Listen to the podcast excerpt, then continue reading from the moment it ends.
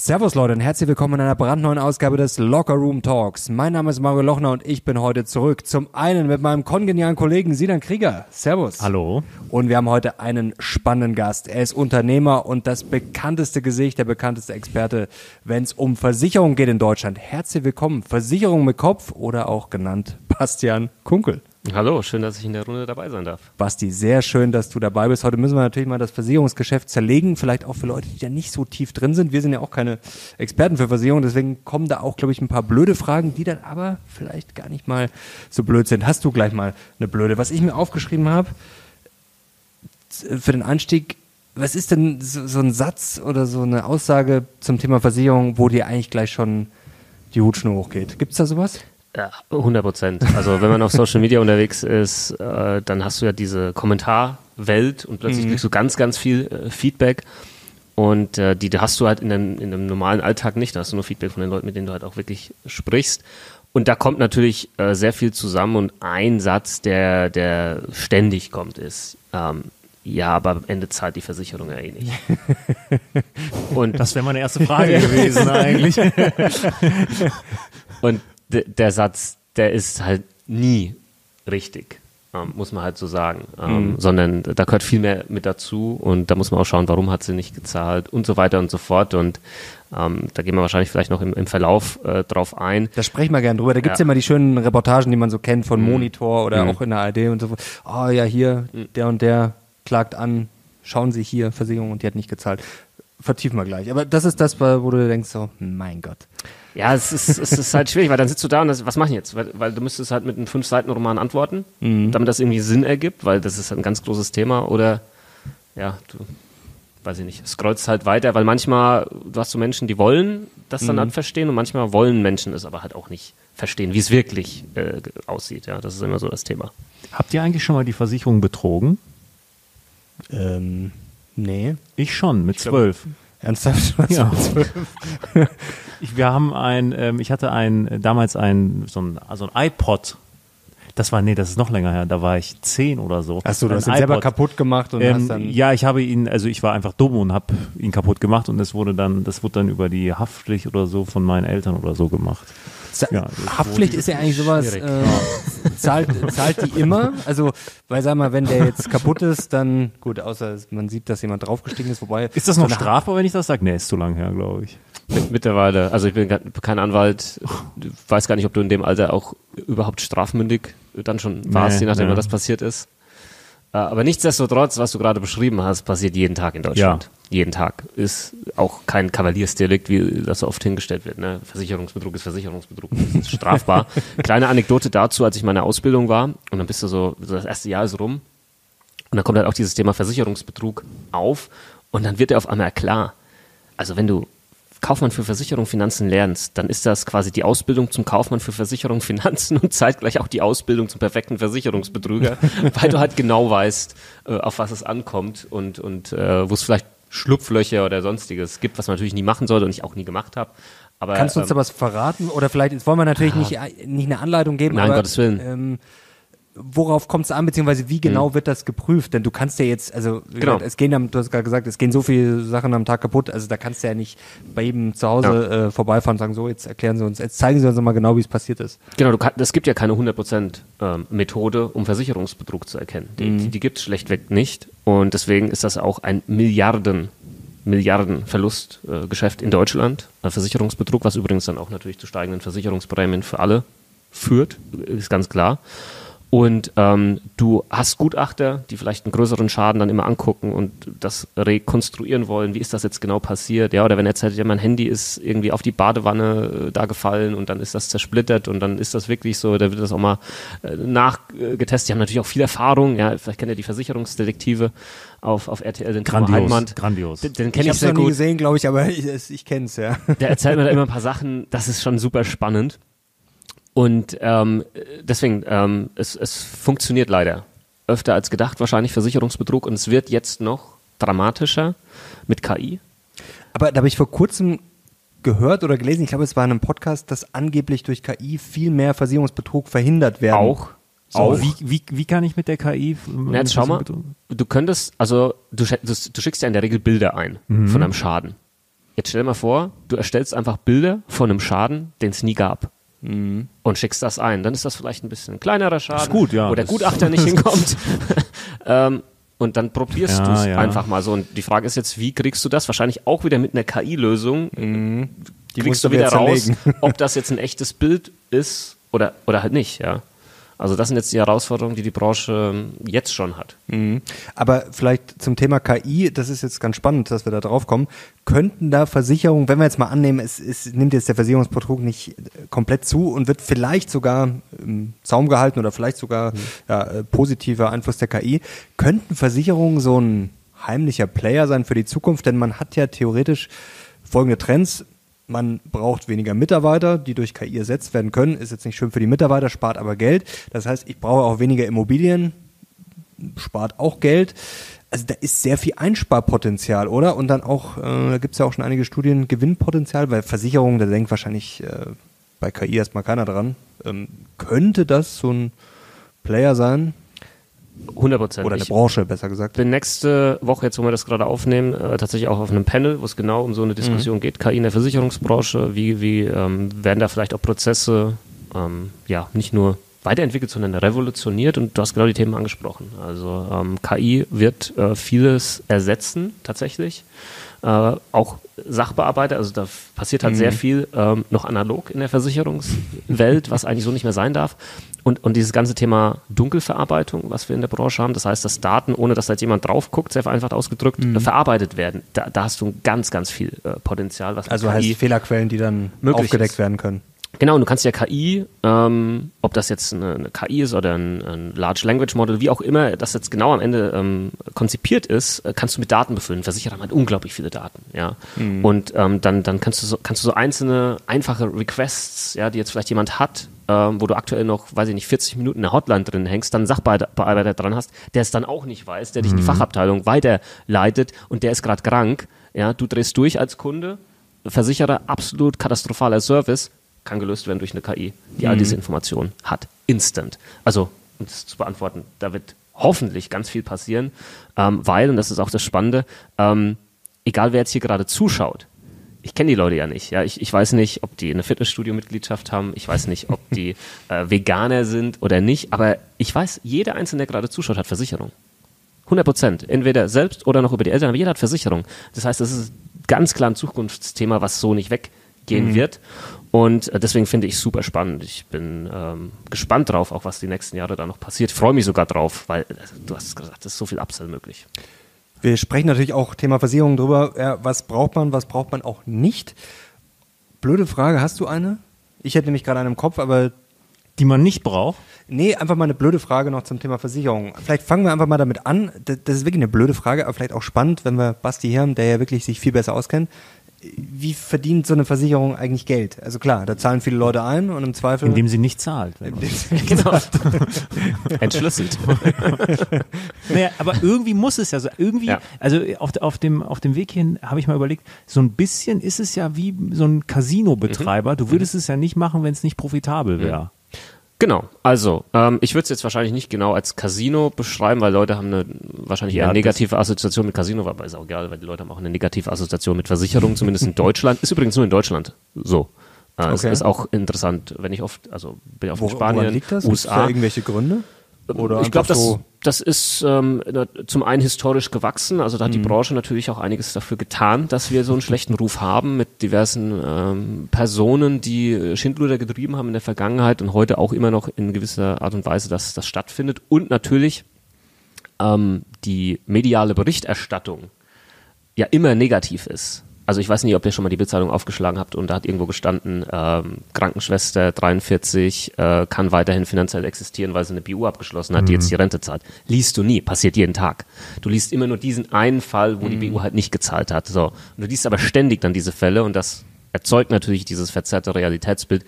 Die leistet nie, du musst das immer einklagen und was weiß ich. Ja. Das ist halt ähm, so das Problem, ähm, warum das halt in Deutschland so anhaftet, dieses, dieses negative Image. Aber es ist, muss man auch fairerweise mit dazu sagen, nicht unverdient äh, in vielen Bereichen. Und wie wird dann Geld verdient? Also es ist einfach Finanzmathematik. Genau. Also du hast ja die krassesten Mathematiker sitzen bei Versicherern, Aktuare, die ähm, kalkulieren Risiken ein, ein Risiko, ein individuelles Risiko ist ja nicht kalkulierbar. Also niemand kann jetzt berechnen, so wirklich, ob du für dich nur einzeln betrachtet, dass du berufsunfähig wirst zum Beispiel, ja, oder ob du irgendwann mal Krebs kriegst oder was weiß ich. Das, da kannst du dich vielleicht annähern, aber du, du kannst das nie wirklich, du kannst kein Preisschild dranhängen, du kannst keine Risikokalkulation machen. Du kannst das aber im Kollektiv. Also wenn das plötzlich tausend Leute sind, dann, dann kannst du da plötzlich mehr mitmachen und kannst da auch ein Preisschild dranhängen und kannst sagen, okay, statistisch jetzt gesehen werden, weiß ich jetzt nicht, 20 Prozent davon irgendwann mal betroffen von der Krankheit, was weiß ich. Äh, das kostet so und so viel und äh, jetzt sind das aber so mhm. und so mhm. viele, dann legen wir das um und dann irgendwann hast du einen Preis, was mhm. eine Versicherung kostet. Wirklich super simpel mhm. Ähm, ausgedrückt. Und dann gibt es Leute, bei denen tritt das genau ein, ja, oder auch eine Hausratversicherung, ja, die haben halt einen Leitungswasserschaden oder bei denen wird eingebrochen und bei anderen halt nicht. Und für die Versicherung äh, ist natürlich immer die, die Hoffnung am Ende des Tages, das ist eine Hoffnung, kann ich auch gleich darauf zu sprechen kommen, weil das geht leider nicht immer auf, die Hoffnung, dass sie mehr Beitragseinnahmen haben, als dass sie Leistungen ausschütten. Mhm. Und ähm, ihr könnt euch vielleicht vorstellen, dass das zum Beispiel jetzt in der Wohngebäudeversicherung mit den ganzen ja, Katastrophen, die wir jetzt mhm. hatten, wo jeder so sagt, ja, das ist jetzt so ein Einmal-Event, wir hatten nur relativ viele von diesen Einmal-Events in den letzten Jahren, dass das ein Minusgeschäft für viele Versicherer äh, ist und äh, natürlich dann auch die mhm. Beiträge steigen müssen. Kfz-Versicherung ist jetzt das nächste Thema. Durch Inflation, Lohnkosten, Materialkosten, wir alle werden wahrscheinlich eine Beitragserhöhung in unserer Kfz-Versicherung bekommen, weil die im Branchenschnitt irgendwie so, ähm, also sag mal, 100 Prozent wäre gleich, dann hast du irgendwie gedeckt, Einnahmen, Ausgaben, aber die liegen da teilweise weit drüber. Also die haben viel mehr ausgegeben, als dass sie eingenommen haben. Vielleicht mal, um kurz bei der Krankenversicherung zu bleiben, mhm. weil das ist so für mich als Laie so am nächsten. Mhm.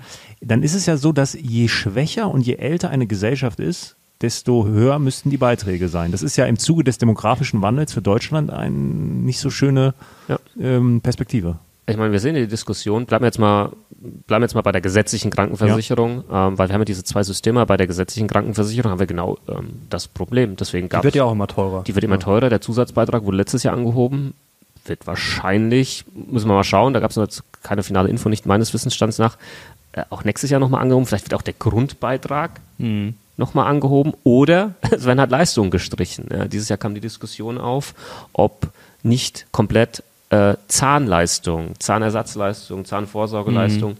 gestrichen werden äh, sollen aus dem Leistungskatalog.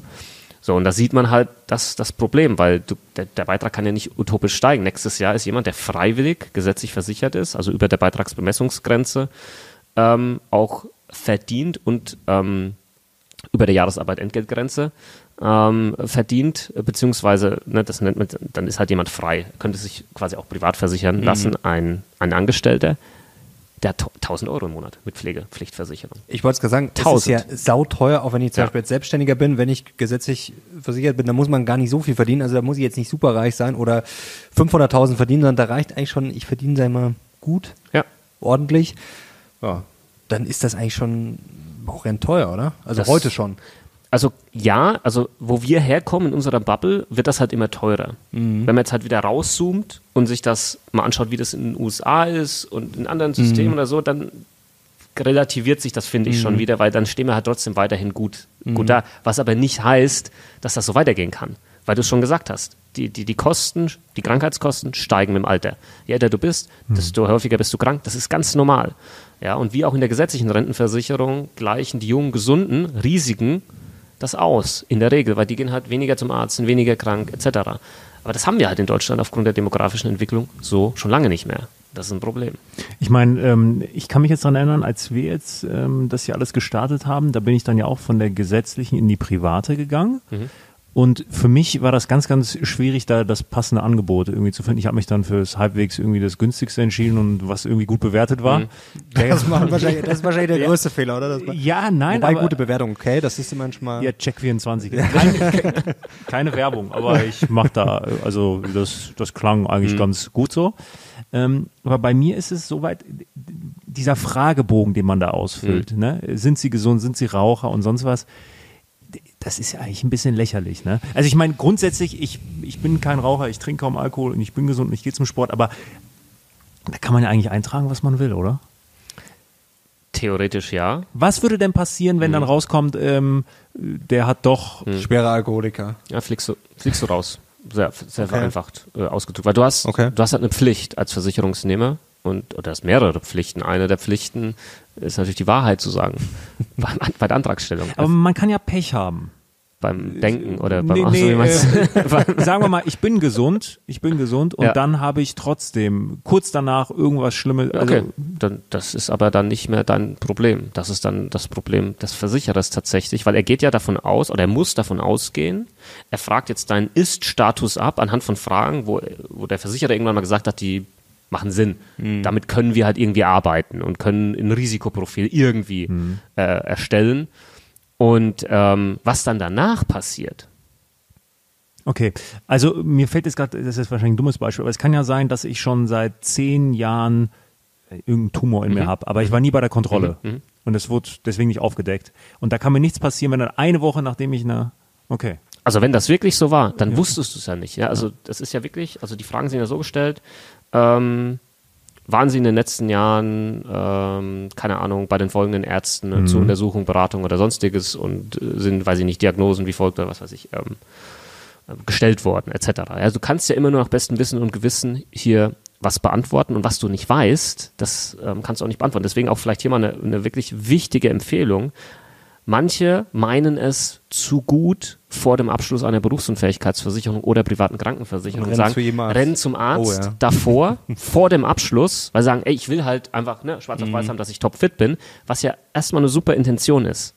Wenn aber jetzt genau dein Beispiel hier relevant wird, die gehen zum Arzt, lassen sich durchchecken und dann kommt raus, ja, da ist leider irgendwo ein Tumor, dann war's das. K.O., vergiss es. PKV, keine Chance, Berufsunfähigkeitsversicherung, keine Chance. Deswegen na gut, aber dann weiß ich, dass ich einen Tumor habe und kann ihn vielleicht ja, therapieren. Ja, selbstverständlich, natürlich. Aber jetzt stell dir mal vor, ja. jetzt, lass uns das mal weiterspinnen. Äh, mal angenommen, du, wär, du wärst dann in die PKV gewechselt, weil du nicht zum Arzt gegangen bist. Das mit dem Tumor weiß noch keiner. Kommt vielleicht dann zwei Jahre später raus. Du bist privat krankenversichert. Und ich weiß, das geht jetzt so ein bisschen in die Richtung Zweiklassenmedizin. Ähm, aber stell dir nur mal vor, dass dann deine private Krankenversicherung sagt, ja, okay, das und das, die Therapie, das bezahlen mhm. wir, das können wir machen. Und wärst du noch gesetzlich krankenversichert, hätte deine Krankenkasse gesagt, das bezahlen wir nicht, weil das ist nicht wirtschaftlich. Mhm. Das ist nicht ausreichend.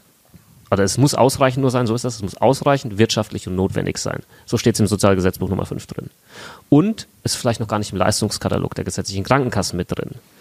Ja, weil das ist ein Problem. Und dann mhm. hast du de facto eine Zweiklassengesellschaft. Dann kriegst du eine bessere Behandlung weil du privat krankenversichert bist. Und ich weiß, jetzt kommen ganz, vielleicht auch viele Kommentare und das ist nicht so und das ist nicht so. Ich kenne so viele Praxisbeispiele, wo genau das der Fall war. Genau das. Wo jemand, wenn er gesetzlich krankenversichert gewesen wäre, keinen äh, Therapieplatz bekommen hat. Privat, klar, hier ist frei, läuft. Ist so. Ob, ist das jetzt gut, dass das so ist? Natürlich nicht. Aber so ist das System halt ähm, mhm. aktuell, ja. Also das nochmal äh, damit dazu. Ähm, du musst alles angeben, was du hast. Was du nicht hast, was nie dokumentiert wurde, das kannst du dann auch nicht angeben, ja. Wie kann das dann eigentlich sein? Jetzt sagen wir mal, die PKV ist auf jeden Fall, sagen wir mal, sie ist nicht besser, sagen wir, sie ist auf jeden Fall nicht schlechter. Mhm. Dass man weniger zahlt. Mhm. Also erstmal. Da gibt es ja immer die Befürchtung nach dem Motto, oh ja, ja. das steigt ja. dann jedes Jahr und dann mhm. spätestens in 20 Jahren nach dem Motto. Irgendwie äh, mit 51 muss man einmal raus sein oder so, da war doch mal irgendwas. Du meinst. Also, also wie kann das, fangen wir erstmal an, wie kann das sein, dass quasi die PKV erstmal deutlich ja. Die kriminellen ist? Energien sind auf jeden Fall. und wie, was ist quasi noch dran, äh, wie teuer wird es dann ja. wirklich? Was droht da am Ende? Ja, äh, gibt tatsächlich aber ähm, dann Schlaumeier, die sagen, ich gehe jetzt erstmal in die PKV in jungen Jahren, wo das günstiger ist und ich irgendwie auch bessere Leistungen habe oder so. Und dann versuche ich später wieder äh, in die gesetzliche Krankenversicherung zurückzukommen, weil ich ja irgendwie Angst davor habe, dass meine Beiträge im Alter nicht mehr bezahlbar sind der PKV, mhm. weil das ist ja auch äh, etwas, was man ständig hört. Mhm. Ja, kannst du dir nicht mehr leisten, PKV im Alter viel zu teuer und so weiter und so fort. Habe auch mal ein ausführliches Video draus gemacht, warum das halt tatsächlich so pauschal auch nicht ähm, stimmt. Für mehr Versicherungstipps natürlich Basti unbedingt folgen auf TikTok, YouTube und Co. Danke für den äh, Shoutout an der Stelle. Ähm, es kommt wirklich sehr stark darauf an, wie und wo du damals diese, diese private Krankenversicherung in dem Fall abgeschlossen hast. Natürlich ist das relevant, wo du das abschließt mhm. und in welchem Tarif und in welchem Kollektiv, versicherten Kollektiv du auch drin bist. Das ist natürlich super relevant und ist das immer so sinnvoll, das günstigste zu nehmen? Tendenziell wahrscheinlich halt nicht, ja. Oh, oh, oh. Ja, das, ich weiß. ne? Also, vielleicht mal auch ein Beispiel, dass ich weiß, das ist nicht 100% korrekt, ne? aber wenn du jetzt halt irgendwie, sag mal, den, den Mercedes unter denn Krankenversicherung haben willst, dann funktioniert das nicht mit einem Preis von einem Dacia. Das, das geht schlichtweg nicht, ja. Und oftmals sind das natürlich Lokangebote, ja. Und dann plötzlich kommen die Beitragssteigerungen und nochmal eine und nochmal eine. Und dann hast du da die Fälle, von denen du wieder hörst, irgendwo, weil irgendwo der Rentner in Buxtehude mit, weiß ich nicht, 62 keine Kohle mehr hat, weil seine komplette Rente von seiner privaten Krankenversicherung äh, aufgefressen wurde oder Mhm. aufgefressen wird und das hat ihm quasi vorher niemand gesagt. Das, das ist zu einfach. Mhm. Das, das, das, ist, das ist einfach zu einfach, sondern da gehört viel mehr dazu. Und deswegen ist die PKV jetzt nicht schlecht und im Alter unbezahlbar oder sonstiges, sondern jetzt nochmal eine andere Brücke gedacht. Du hast vorhin gesagt, im Alter wirst du ja häufiger krank wahrscheinlich. Du wirst Leistung mehr benötigen. Da frage ich mich, warum willst du genau dann, wenn das der Fall ist, aus der PKV raus? Also mein Ansatz, mein Mindset ist, genau dann will ich die ja haben, weil ich weiß, dass das System und der Versicherer, bei dem ich bin, mir definitiv mehr und bessere Leistung bietet, als das die gesetzliche Krankenversicherung wird, die ja sowieso die ganze Zeit drüber nachdenkt, Leistungen zu streichen. Das ist mein Mindset, weil PKV, aber muss man sich leisten können und natürlich auch langfristig leisten wollen. Ganz, ganz klar. Das ist kein Geldsparmodell. Die Nie. GKV wird aber ja auch teurer. Also ich sage mal, das ist jetzt natürlich eine unfaire Frage, aber sagen wir heute, man Hm. ist jetzt 30, 35 und zahlt dann für die PKV, wenn es billig ist, vielleicht 400, wenn es teuer ist, vielleicht 6, 7, 800. weniger. Ja, du bist sowieso, du, bist, du sagst doch besser gar nichts mehr. Sag mal, wir, wir rechnen jetzt mal 30 Jahre nach vorne. Mhm. Also kann man da ansatzweise sagen, okay, das kostet dann das Doppelte, das Dreifache, Nee. das Fünffache? Nee. Also das wäre für mich Glaskugelleserei. Das funktioniert einfach nicht. Du kannst in die Vergangenheit natürlich gucken, wie haben sich äh, Beiträge Genau. Da habe ich entwickelt. mich auch dran orientiert, dass man sagt, die haben jetzt vielleicht Ist- im Schnitt um 3% Ja. im Jahr oder was das war. Glaube ich sowas. kannst, du, kannst du machen, aber es ist die, so ein, so ein, äh, das wird ja nie ein Spiegel in die Zukunft sein, Mhm. ja, wie sich das in der Vergangenheit entwickelt hat. Ähm, du hast immer eine medizinische Inflation, heißt, die, die Beiträge steigen schon deshalb, weil du ja möchtest, dass zum Beispiel neue Behandlungsmethoden Mhm. oder sonstiges eingepreist werden, zum Beispiel in der, in in der privaten Krankenversicherung und sowas. Äh, zum anderen ist es tatsächlich so, und äh, die, die Statistik finden dann plötzlich viele nicht mehr so, so cool, aber wenn man äh, mal zurückschaut und mal so, ich weiß nicht genau, so ein 15 Ze- äh, Jahreszeitraum oder so, dann ist die gesetzliche Krankenversicherung im Schnitt stärker angestiegen als die private. Ne? Das, ist immer, ne, da ne, nimmt man sich so einen Zeitraum raus und dann guckt man da drauf, okay, ja. Ähm, aber das verdeutlicht halt mal, dass das nicht so ist, dass immer nur die PKV-Beiträge steigen. Und auch jetzt ein Punkt nochmal mit dazu für alle Gutverdiener, die über der vorhin genannten Beitragsbemessungsgrenze verdienen. Das ist die Grenze, von der maximal der Beitrag berechnet werden kann in der gesetzlichen Krankenversicherung. Also der ist jetzt irgendwo, ich glaube, bei 60.000 knapp. Das heißt, wenn du 80.000 verdienst, dann wird trotzdem nur dieser Wert hergenommen und dein Beitrag berechnet. Jetzt hast du aber das Problem, wenn dieser Wert jedes Jahr steigt, dann hast du ja automatisch eine Beitragssteigerung mit dabei. Und der steigt eigentlich jedes Jahr mit. So, das heißt, dein gesetzlicher Krankenversicherungsbeitrag steigt jedes Jahr, ohne dass du mehr Leistung hast. Im Gegenteil, es wird immer wieder was, was rausgestrichen. An der Stelle kann man vielleicht auch mal äh, den gemeinsamen, wie heißt der, gemeinsame Bundesausschuss, glaube ich, äh, mal googeln. Haben die meisten noch nie davon gehört? Ähm, aber die entscheiden quasi, was reinkommt in den Leistungskatalog der gesetzlichen Krankenkassen und was wiederum rausfliegt. Also theoretisch könnte da noch sehr viel rausfliegen. Jetzt hast Ja. du vorher schon gesagt, Demografie, also wir haben viele Probleme, jetzt wollen wir heute nicht wieder Deutschland-Bashing machen, aber man hat ja keine Garantie, dass alles super Hm. läuft und wie gesagt, die Demografie, die kann man jetzt auch nicht so leicht von heute auf morgen umdrehen. Gut, du hast natürlich den Probleme Gegenpol, dass die Medizin ein bisschen besser wird. Ja, wobei, das, das muss auch finanziert werden. Ja, Ja, aber nicht am Ende besser, des Tages aber nicht billiger unbedingt. Ja, Also, die Prognose ist jetzt nicht so rosig, wenn man. Ich glaube, die Demografie ist schon, das, ist schon der Ja, stärkste. ein Treiber. Thema, ähm, vielleicht auch noch da kurz mit dazu, was, glaube ich, mit vielleicht sogar das Hauptthema ist, wo wir, also ich sehe keine Lösung, ich sehe ein, ein dramatisches Problem, was so langsam anfängt, ist ähm, alles, was mit Pflege zu tun hat. Pflegekosten, ambulant, stationär, utopisch hoch, was die gesetzliche Pflegeversicherung abdeckt, das, das, das reicht hinten und vorne nicht.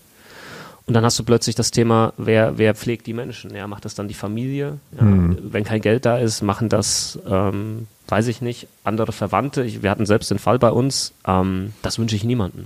Niemandem wünsche ich sowas. Das ist mental absolut äh, Katastrophe.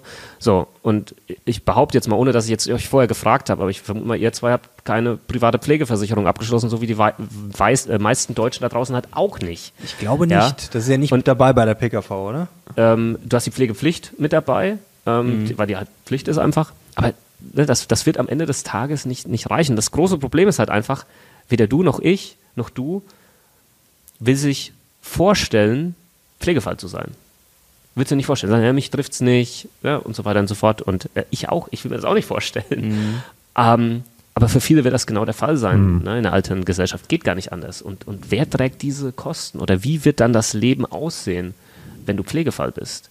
Und das, glaube ich, wird ein, wird ein dramatisches Thema noch werden, wo ich schon irgendwo auch die, die Bundesregierung in der Pflicht sehe, da irgendwas zu machen. Weil es kann ja nicht plötzlich jeder jetzt eine private Pflegepflichtversicherung oder eine private Pflegeversicherung abschließen. Das kostet ja auch wieder äh, Geld und dann braucht ihr ja noch eine Berufsunfähigkeitsversicherung, das und das. Wer soll denn das alles bezahlen? Das, das Aber du hast gerade gesagt, sorry, nee, nee, nee. die Bundesregierung muss sich da was überlegen. Die, ich sage es mal ganz blöd, die haben wahrscheinlich auch keine Idee, oder? Weil es ist, ja, außer dass man die Leute zwingt, in irgendwas einzuzahlen, was aber sich dann auch wahrscheinlich viele ja. wieder nicht leisten können. Ähm, Am Ende ist es halt das, so wie unser System oder? funktioniert. Du brauchst die Leute, die einzahlen, mhm. damit du Geld hast für, für die, äh, die es am Ende also brauchen. Demografie wahrscheinlich das Problem, wenn man zur Rente kommen wir sicherlich auch gleich noch. Ohne, ich habe ich hab eh fast gar nichts. Ich glaube, ich habe das Mindeste, was man irgendwie mhm. haben muss, aber ich, seit 18 Monaten sind wir jetzt, glaube ich, in der Selbstständigkeit. Ich war seitdem noch nicht einmal beim Arzt, eben weil ich mich damit nicht beschäftige. Also ich bin jetzt privat versichert, aber ich weiß gar nicht, wie das gehen würde, wenn ich beim Arzt wäre. Also ich habe ich hab, ich hab, ich hab eine richtige Versicherungsphobie, merke ich gerade. Ähm, ich weiß nicht, wie das läuft. Hm. Und ich hatte einen Fahrradsturz und mein Handgelenk tut immer noch weh, aber äh, das ist für mich so, ähm, gibt es Zahlen, also das würde mich wirklich mal interessieren, wie viele Versicherungen der Durchschnittsdeutsche hat, auch im, Interna auch im internationalen Vergleich, oder kann man die Versicherungssysteme gar nicht so vergleichen? Ähm, kann man, glaube ich, schon ein bisschen. Der Deutsche hat im Schnitt schon mehr Versicherungen als, glaube ich, jetzt andere EU-Bürger oder auch allgemein, ich glaube weltweit. Wir Deutschen sind halt schon ein sehr sicherheitsliebendes Volk, was manchmal gut ist und manchmal meiner Meinung nach auch katastrophal ist. Die German Angst. Genau, die German Angst ist, ist tatsächlich so. Ähm, unsere Erfahrung mit unseren Kunden zeigt halt schon oft oder auch eine Interaktion dann so auf Instagram oder so, was Leute schreiben, dass, dass die Leute schon viele Versicherungen teilweise haben, aber immer die essentiellen dann doch fehlen. Also dann mal ein Beispiel. Dann hat man halt eine Handyversicherung oder irgendwie dann zwei Riester-Verträge, was, was absoluter Käse ist, weil du kannst ja immer nur eine, einmal eine Förderung äh, bekommen, wenn es denn überhaupt Sinn gemacht hat in, in erster Instanz, aber dann fehlt eine Berufsunfähigkeitsversicherung oder im schlimmsten Fall sogar eine private Haftpflichtversicherung. Also da ein Verständnis zu haben, was ist eigentlich wichtig, was sind große finanzielle Risiken, die mich betreffen können, weil nur dann macht ja eine Versicherung, zumindest in meiner Welt, Sinn. Nicht für irgendwie einen Kleinkram. Wenn dein Handy kaputt geht, okay, das ist doof. Ja, das ist echt doof.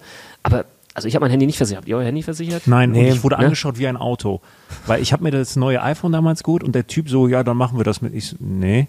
Und der, der hat gesagt, du bist der Erste, der das nicht versichert hat. Da wusste ich, irgendwas läuft hier falsch. Ja, da läuft ja, was gewaltig ja. falsch, weil dann denken halt auch viele wieder, ah, das ist versichert und das ist versichert und das. Nee, ist alles nicht versichert.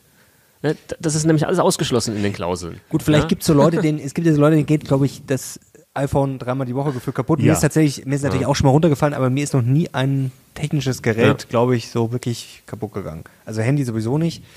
Im Zweifel ich, dann, noch, ich glaube, ich hatte noch nicht mal einen Sprung im, im, im Zweifel kannst du immer noch den Versicherungsbetrug machen. Ja, das, das, das, dann melde ich mich bei dir. Ich stütze diese Aussage nicht. ähm, Spaß beiseite. Das war ein Witz. Mal, das war ein Witz. Sicherheitshinweis, man muss ja heute vorsichtig sein im Internet, bevor hier noch die Beschwerden kommen. Ähm, kann man das so pauschal sagen? Ich weiß, äh, du wirst gleich sagen, bei Versicherung pauschal wie bei vielen Sachen schwierig, aber alles, was man da, wenn man Kleinzeug kauft, technisches mhm. Zeug, ja, versichern Sie hier für fünf oder zehn Euro dazu. Im Zweifel kann man sich das sparen? Bin ich kein Freund davon. Ähm, einmal, es ist einfach für mich in meiner Welt kein, kein Risiko, was wirklich groß mhm. ist, ähm, was versichert werden müsste, wenn jetzt dein Fernseher kaputt geht oder dein Handy.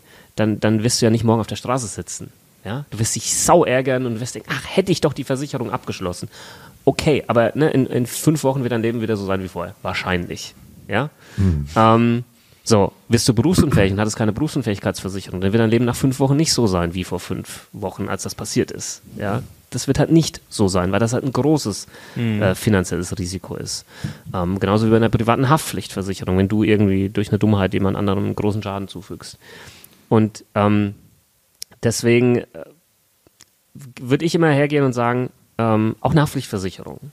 Klar, die zahlt dir auch dann 50 Euro Schaden, wenn du jetzt sag mal, keine Selbstbeteiligung mit dabei hast. Ist die dafür gedacht? Nein, natürlich nicht. Ähm, und dann machst du das zweimal, dreimal in, in zwei Jahren oder so und dann plötzlich kündigt dir die Versicherung. Ja, wie kündigen es, ja? Weil es kann. Die kann ja nach jedem Schadenfall kündigen. Du, du übrigens auch als Kunde. Und ähm, dann hast du vielleicht Schwierigkeiten, wieder eine neue zu bekommen, weil, der, der, weil dir der Versicherer gekündigt hat. Und deswegen. Passiert das oft? Äh, nicht, nicht selten. Ich glaube, jetzt gerade ähm, kommt auch so eine, so eine kleine Welle. Würde mich vielleicht auch mal hier in den äh, Kommentaren interessieren, was die Leute hier sagen, ob sie davon be betroffen sind, dass Kfz-Versicherungen Mhm. gerade gekündigt werden ähm, von, den, von den Versicherern. Ähm, was ich natürlich uncool finde, äh, irgendwie einfach so. Ne? Ähm, oder, oder nicht verlängert werden, keine Ahnung. Ähm, das das finde ich uncool. Ähm, aber the theoretisch kann ein Versicherer, weil das halt in den Bedingungen so festgelegt ist, nach einem Schadenfall äh, dir kündigen. Aber wie gesagt, du auch. Ja, als- Das hatte mich Kunde. nämlich gewundert, weil unsere Kfz-Versicherung, die ist, äh, da wurden die Beiträge erhöht, Mhm. obwohl wir unfallfrei waren. Und ich hatte immer so im Kopf, wenn ich unfallfrei bin, dass dann die Beiträge sinken sollten. The theoretisch. Ist das jetzt ein aktueller Fall? ja, genau. jetzt wirklich, also ein paar Ja. Wochen her. Ja, genau. Das, das ist genau das jetzt, was eigentlich bei fast jedem passieren wird. Ähm, normalerweise, Nicht viel, ne? Aber genau, du, du äh, kommst normalerweise in eine bessere SF-Klasse, wenn du unfallfrei warst. Ähm, ein Jahr, normalerweise, kommt ne, auf die Tabellen des Versicherers an. Ähm, das große Problem, was wir jetzt halt aktuell haben, sind ähm, steigende Lohnkosten, Materialkosten, eben für die Reparatur von Schäden an, an Autos. Ähm, und die spiegeln sich natürlich wieder in der Versicherungsprämie. Das muss ja umgelegt werden. Das geht ja gar nicht anders. Also klassische Inflation. Äh, Inflation auf alle Fälle und äh, es ändern sich natürlich auch wieder die Typklassen, die Regionalklassen. Das heißt, mit welchem spezifischen Automodell wurden so und so viele Unfälle gebaut, ja, im, im letzten Jahr oder so. Äh, so, und wenn dein Auto halt leider in viele Unfälle verwickelt war, dann steigt die Typklasse, ergo steigt der Versicherungsbeitrag und die Region hat hier halt auch seinen äh, Einfluss, je nachdem, wo du wohnst und wie viele Unfälle dort passiert sind. hätte ich mir mal den Ferrari gekauft. Ja, das Hättest was du Kleines mal- gekauft. Wenn wahrscheinlich nicht so viele Unfälle passieren, das ist richtig. Du hast vorher von essentiell gesprochen. Kannst du vielleicht ganz kurz sagen, was man wirklich braucht? So ein Grundstock unabhängig von Beschäftigung, von Einkommen, so ein Grundstock, den jeder deutsche Bürger haben sollte. Also ich gebe einmal die pauschale Antwort und dann nochmal ein bisschen individueller. Also die Krankenversicherung, die, die müssen wir haben, da geht kein Weg dran vorbei. Und ob jetzt die, die gesetzliche oder die private, wenn du die Möglichkeit hast, äh, zu privaten für dich mehr Sinn macht, das muss man individuell äh, betrachten. Dann die private Haftpflichtversicherung. Führt kein Weg dran vorbei. Also da gibt es keiner, der mit mir eine Diskussion gewinnen kann, warum man keine private Haftpflichtversicherung braucht. Die kostet nichts im Prinzip. 50 Euro im Jahr. Die wird auch immer günstiger, glaube ich. Ich habe gestern auch für 30 Euro im Jahr mit echt guten Leistungen, sehr guten Leistungen. Also die sollte jeder haben. Die haben auch die meisten wahrscheinlich, ja, oder? hat, Millionen von Deutschen haben sie nicht. Ernsthaft? Millionen. Millionen? Ey, Millionen. Leute, Leute ich glaube, sportlich. ich habe sie. Ich, Ich- du glaubst. ich glaube, ich habe sie. das hast du sicher. Also, Die ist nicht so teuer, ne? Die Nee. kostet, nee, die nee. kostet nicht viel. ich, boah, das ist richtig Ja, peinlich. vielleicht schaust du mal nach. Nee, Ja. Die hast du sicher. Also, wenn Ja, nicht, egal. Okay. war's das. Dann war das der letzte Talk. die Nee, da bin ich mir sicher, dass du. das, Da, ja, beruflich ist alles abgesichert, das weiß ich, aber doch, ich glaube, ja. Also für so Leute wie, wie Sinan, ja, die da draußen rumlaufen, ohne, ohne private Haftpflichtversicherung, ist es wichtig, jetzt droppe ich gerade mal so einen Leistungsbaustein, ist es wichtig, dass in deiner eigenen privaten ha äh, Haftpflichtversicherung eine sogenannte ähm, Forderungsausfalldeckung mit dabei ist. Jetzt stell mal vor, mal angenommen, du hast jetzt wirklich keine. Und er fährt mir jetzt schön. So, jetzt, ich gehe da raus und du kommst mit deinem äh, Ferrari um die Ecke und, naja, das ist, ist, ja, das ist ein schlechtes Beispiel, weil das ist dann Kfz-Haftpflichtversicherung. Du mähst mich äh, sonst irgendwie um, ja, wegen dir schubst mich so, keine Ahnung, ich fall doof, breche mir mein Bein fünfmal, kompliziert, werde nie wieder laufen können oder sonst was, ne, dann bist du halt dran, ne, da musst du haftbar dafür und äh, dann kommt da Riesenzahlungen auf dich zu. Ähm, jetzt nehmen wir mal den Fall, du bist pleite, du hast überhaupt keine Kohle irgendwie, ja, und äh, du hast halt auch keine Privathaftpflichtversicherung. Wo kriege ich mein Geld her? Von mir. Ja, aber du hast ja keins. Und du hast auch keine Haftpflichtversicherung, die das, Das bezahlen heißt, würde. ich muss quasi jetzt Ich theoretisch seine Dummheit mitversichern. genau, ich versichere, sehr gut, genau. Ja, Perfekt. das ist sehr gut. Ich, ich versichere deine, deine Ich nenn das jetzt mal Dummheit, ja, also das Nicht-Abschließen einer privaten Haftpflichtversicherung sichert jetzt meine eigene private Haftpflichtversicherung über die Forderungsausfalldeckung mit. Das heißt, die würde dann einspringen, würde mir meine Kosten ersetzen, Mhm. die du eigentlich tragen müsstest. Und natürlich geht die dann her und versucht dich hintenrum in Regress zu nehmen, ja, und wird dich äh, bis äh, Auspeitschen. zum St. Nimmerleinstag verklagen. Ähm, aber das ist dann nicht mehr mein Problem, weil ich habe mein Geld bekommen. Also Forderungsausfalldeckung ist ein wichtiger Baustein für all, ne, weil wenn da so einer dir mal über den Weg läuft und dir einen Schaden verursacht, das wäre doof. Also du hast eine Forderungsausfalldeckung. Ich würde sagen, dann, wenn wir fertig sind, werden wir den Fall nachstellen. Dann wirst du nämlich bis an, wenn du keiner hast, Lebensende verklagt. ich werde nächste Woche im Talk werde ich das nachreichen. Ich glaube, ich habe eine. Ich, ja, also das ist schwierig. Davon gehe ich mal aus, aber ist glaube ich wichtig. Und das ist tatsächlich ein Punkt, da habe ich auch noch nie drüber nachgedacht. Also wusste ich jetzt auch nicht hm. wirklich. Also, dass man schon mal vielleicht drüber nachgedacht hat, was ist, wenn der andere keine hat? Ja gut, aber dann. Aber mal ganz ehrlich, wer ja. denkt denn da drüber nach? Ja. Außer ich. Ja, ja wo ich halt jeden Tag mich damit beschäftige mit dem Thema, aber niemand wacht ja morgens auf und sagt so, heute ist der Tag, wo ich richtig Bock habe, mich mit meinen Versicherungen auseinanderzusetzen. Das passiert ja da draußen nicht. Heute ja. werde ich von jemandem umgemäht, der bin ich mir sicher, ich spür's, der hat keine Haftpflicht. um, ähm, und, ja, also, ja, nicht, aber es, äh, und, ja. aber am Ende des Tages, ich mache immer so dieses Beispiel, ist sehr plakativ. Wir gehen jetzt raus auf die Straße, fragen zehn Leute, random, hey, ähm, so Versicherung, hast du da Bock, dich mal mit zu beschäftigen und so und sagen alle zehn nein auf gar keinen Fall, hau ab. Fragst du die gleichen zehn Leute, glaubst du aber, dass ein paar Versicherungen schon irgendwie wichtig sind, dass man die haben sollte? Dann werden also, ja, hm, wahrscheinlich schon irgendwie so. Und dann weißt du, siehst du halt schon eigentlich klar, jeder weiß es eigentlich, ist wichtig, irgendwie sollte ich mich mit auseinandersetzen. Aber scheinbar ist es halt auch gesellschaftlich akzeptiert, es nicht zu tun. Ja, wenn du deine Kumpels fragst, hast du eine BU? Nee, ich habe mal gehört, nicht so sinnvoll. Ja, du, nee, ich auch nicht. Das passt schon, passiert schon nichts. Haben ungefährlichen Bürojob. Und dann ist das Thema abgehakt. Und dann machst du es auch nicht, weil dein soziales Umfeld es auch nicht macht. Und das ist halt gefährlich. Ja? Und ähm, am Ende ist die Botschaft, und das ist äh, vielleicht dann schon direkt die individuelle Antwort auf die Frage, welche Versicherung braucht man. Wenn man einmal mal hergeht und nimmt so einen Zettel mhm. und schreibt sich einmal mal auf, was habe ich denn für große finanzielle Risiken in meinem Leben? Das kann jetzt ne, der Verlust irgendwie der eigenen Arbeitskraft sein, mental, physisch. Das kann dein Haus sein, dein Eigenheim, was dir vielleicht mhm. gehört. Das kann dein Auto sein. Das können deine Kinder irgendwie sein. Ja, was ist, wenn da mal was ist? Ähm, und, und die müssen ins Krankenhaus oder so, kriegen da die, kriegen die wirklich die bestmöglichen Leistungen? Weil unterm Strich will das ja, wollen das alle Eltern für ihre Kids natürlich, ja. Und, und dann gehst du mal so durch, auch das Thema Altersvorsorge. Ja, wie bist du da aufgestellt? Ich sage jetzt nicht, dass jeder eine private Rentenversicherung abschließen muss. Gibt es hier coole Produkte, sinnvolle Produkte, die für viele Menschen passen? Ja, natürlich, mittlerweile. Super flexibel, mhm. kostengünstig.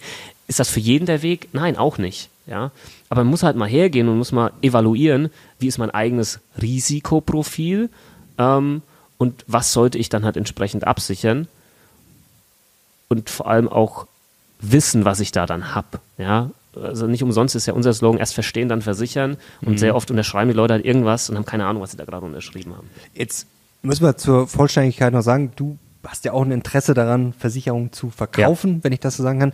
Jetzt werden Leute sagen, Mensch, der Kunkel, der tut hier so neutral, aber der will doch auch eigentlich ja. äh, möglichst viele Versicherungen verkaufen. Also wie bleibt man da neutral und verdient trotzdem Geld damit? Ja, 100 Prozent. Das ist natürlich äh, unser nie endender Teufelskreis. Ja, mhm. so nach dem Motto, das sagt er jetzt alles nur, weil er halt davon lebt. ja.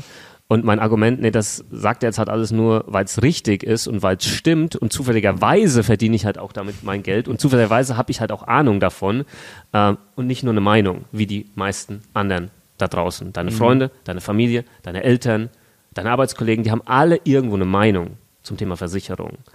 Da solltest du selten drauf hören, weil die wirst du nicht anhauen können, wenn du auf deren mein, Meinung basierend eine Entscheidung getroffen hast, vielleicht gegen eine Versicherung, und zwei Jahre später tritt genau der Fall ein, da wirst du auch nicht sagen, hey, du hast aber gesagt, ich soll das, soll das nicht abschließen, ne? dann wird der den, diesen Schaden nicht kompensieren. Mhm. Ja, deswegen ist das immer sehr einfach, auch im Internet, wenn Leute irgendwo was sagen, ah, die, das brauchst du nicht und das brauchst du nicht, die haften dafür nicht. Ja, wir haften dafür in der Beratung, wenn wir was empfehlen. Das ist mhm. ein massiver Unterschied äh, hin zu einfach mal irgendwelchen Leuten irgendwas empfohlen. Woran erkenne ich einen seriösen Versicherungsmakler? Es ist, glaube ich, nicht einfach, muss man ehrlicherweise mit dazu sagen. Ähm, ich erkläre vielleicht einfach mal, was wir tun, um mhm nicht nur wahrgenommen zu werden, aber das ist so das Erste, wie wirst du wahrgenommen, sondern dass wir auch natürlich auch seriös sind und einen sehr, sehr guten Job mit unseren Kunden machen. Das ist natürlich einmal Kundenfeedback. Also Leute, die bei uns waren in der Beratung, die zufrieden sind, dass die uns bewerten. Ähm, wir sind mittlerweile mit der bestbewerteste Versicherungsmakler in ganz Deutschland mit über 900 ähm, Google-Bewertungen mit fünf Sternen im Durchschnitt, da sind wir unglaublich stolz drauf, weil das kommt nicht von ungefähr. Das ist schon mal ein Indikator, ja, sowas, äh, Bewertungen dann auch eine vielleicht direkte Empfehlung aus dem Freundeskreis, wo aber schon mal irgendwas vielleicht mal passiert ist. Nicht so, ja, ich kann die echt empfehlen, aber was genau kannst du denn als empfehlen? Weil mhm. war ja nie was, ne? Also du hast mhm. vielleicht, ne? Weiß nicht, kannst du Check24 empfehlen, weil du da hoffentlich vielleicht eine Haftpflicht abgeschlossen hast? Das, na, weiß ich nicht, ne? Das ne, wird sich dann irgendwann mal zeigen. Es ging schnell. Ja, es ging schnell, genau. Das ist super. Ne? Also, Das ist die Empfehlung. Gut, ging, ging, ging, ging super schnell. also da halt so ein bisschen, vielleicht auch mal ein bisschen nachfragen, so, ähm, ne, ich bin da schon länger und immer wenn da was ist, die sind da und helfen mir und äh, beantworten Fragen, keine Ahnung, solche Geschichten äh, zum einen. Und zum anderen, ähm, klingt jetzt ein bisschen abstrakt, aber klar, halt einfach auch mal eine Beratung äh, buchen, irgendwo, ja. Ähm, je nachdem, vielleicht bist du noch der Offline-Typ, was wir jetzt halt gar nicht mehr machen. Bei uns gibt's nur Online-Beratung, aber vielleicht willst du irgendjemand bei dir zu Hause haben, der kommt dann halt vorbei und dann, klar, wir kennen alle unser Bauchgefühl. Ja, und wir wissen eigentlich alle, wir sollten mehr auf unser Bauchgefühl hören. Also, und wenn du ein komisches Bauchgefühl hast, dann, dann war es das vielleicht. Dann ist das natürlich auch dein gutes Recht, so eine Beratung zu beenden und das halt äh, nicht zu machen, ja. Aber das Schwierige ist, du kannst ja nie als Nicht-Experte bewerten, ob, ob der jetzt wirklich dich im Fokus hat und dein Wohl. Das geht gar nicht. Kannst, kannst du nicht, ja. Du kannst immer nur dann fragen, hey, und äh, wie ist das jetzt so und wie ist das jetzt so und ist das jetzt so? Und dann musst du dich darauf verlassen, was das Gegenüber sagt. Anders funktioniert nicht. Muss ich ja auch, wenn ich beim Arzt bin oder beim Steuerberater oder in der Autowerkstatt, ja, da muss ich mich darauf verlassen, wenn er sagt, das müssen wir jetzt tauschen, weil sonst wird ein Auto in vier Wochen hops gehen, dann okay, habe ich keine Ahnung davon, kann ich nicht bewerten. Ne? Und so ist das, glaube ich, halt auch ähm, bei einem ähm, Versicherungsmakler, ähm, was, was wir jetzt sind, oder generell Versicherungsvermittler, gibt ja unterschiedliche Gattungen, um, um das herauszufinden. Aber wir äh, ähm, setzen halt sehr stark auf, auf Kundenfeedback von Kunden, die schon bei uns waren, um das dann natürlich auch ähm, für uns sprechen äh, zu lassen. Ähm, und ähm, ja, das zeigt, glaube ich, ganz gut, dass wir zum Beispiel und auch viele andere da draußen halt äh, echt einen guten Job machen. Was ist das denn für ein Modell? Weil, wenn ich angesprochen werde bezüglich Versicherung, ist es meistens an U-Bahn-Stationen von Ergo-Mitarbeitern, die mir sagen, ey, du bist voll sympathisch, willst du ein Team aufbauen? Äh, Das ist mir auch schon passiert, tatsächlich. Ja. ständig. Was macht ihr dann noch hier? ähm, Ja, das ist eine gute Frage. Da hätten wir schon was, so durchstarten. also ich, ich, äh, ich gehe nicht drauf ein, ich, Mhm. äh, aber was, was steckt dahinter? Mhm. Also was ist das? Und das ist ja, glaube ich, auch voll rufschädigend für die gesamte Branche, habe ich das Gefühl, weil Ja. Also mache ich mir jetzt wahrscheinlich nicht, äh, nicht so unbedingt viele Freunde ähm, mit der Aussage, wobei ich die Aussage auch schon oft auch ähm, in anderen Videos und Interviews getätigt habe. Der Ruf der Branche kann nicht besser werden, wenn es weiterhin Player gibt, die ähm, Methoden benutzen, sage ich jetzt mal, die dazu führen, dass der Branche weiterhin so ein negatives Image anhängt. Ja, ich will jetzt keine Versicherungsgesellschaften hier oder Vertriebe oder so nennen. Das wäre, glaube ich, auch nicht fair, äh, wenn da niemand am Tisch sitzt und sich dann nicht wehren kann oder so.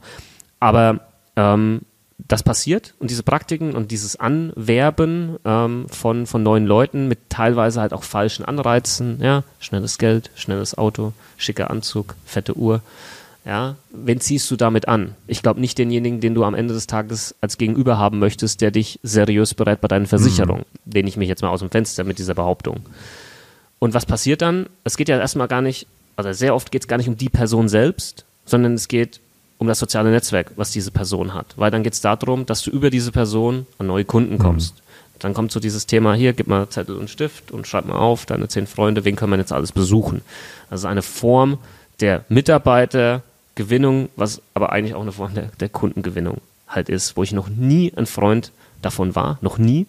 Und das einfach auch nicht gut finde, auch für den Berater an sich. Was macht er, wenn er alle seine Freunde abgegrast hat? Dann war's das. Dann war's das. Wie, wie, wo kommst du an neue Kunden? an der U-Bahn-Station oder An der? U-Bahn-Station. Ja, ich finde es immer traurig, also mir tun die Leute, also Ja. gar nicht despektierlich gemeint, aber mir tut das leid, Leute kalt anzusprechen an der U-Bahn-Station. Also habe ich auch gemacht, früher. Nicht an der U-Bahn-Station, bei mir war es der Baumarkt. Kaltakquise, das ähm, ist ähm, unglaublich schwer.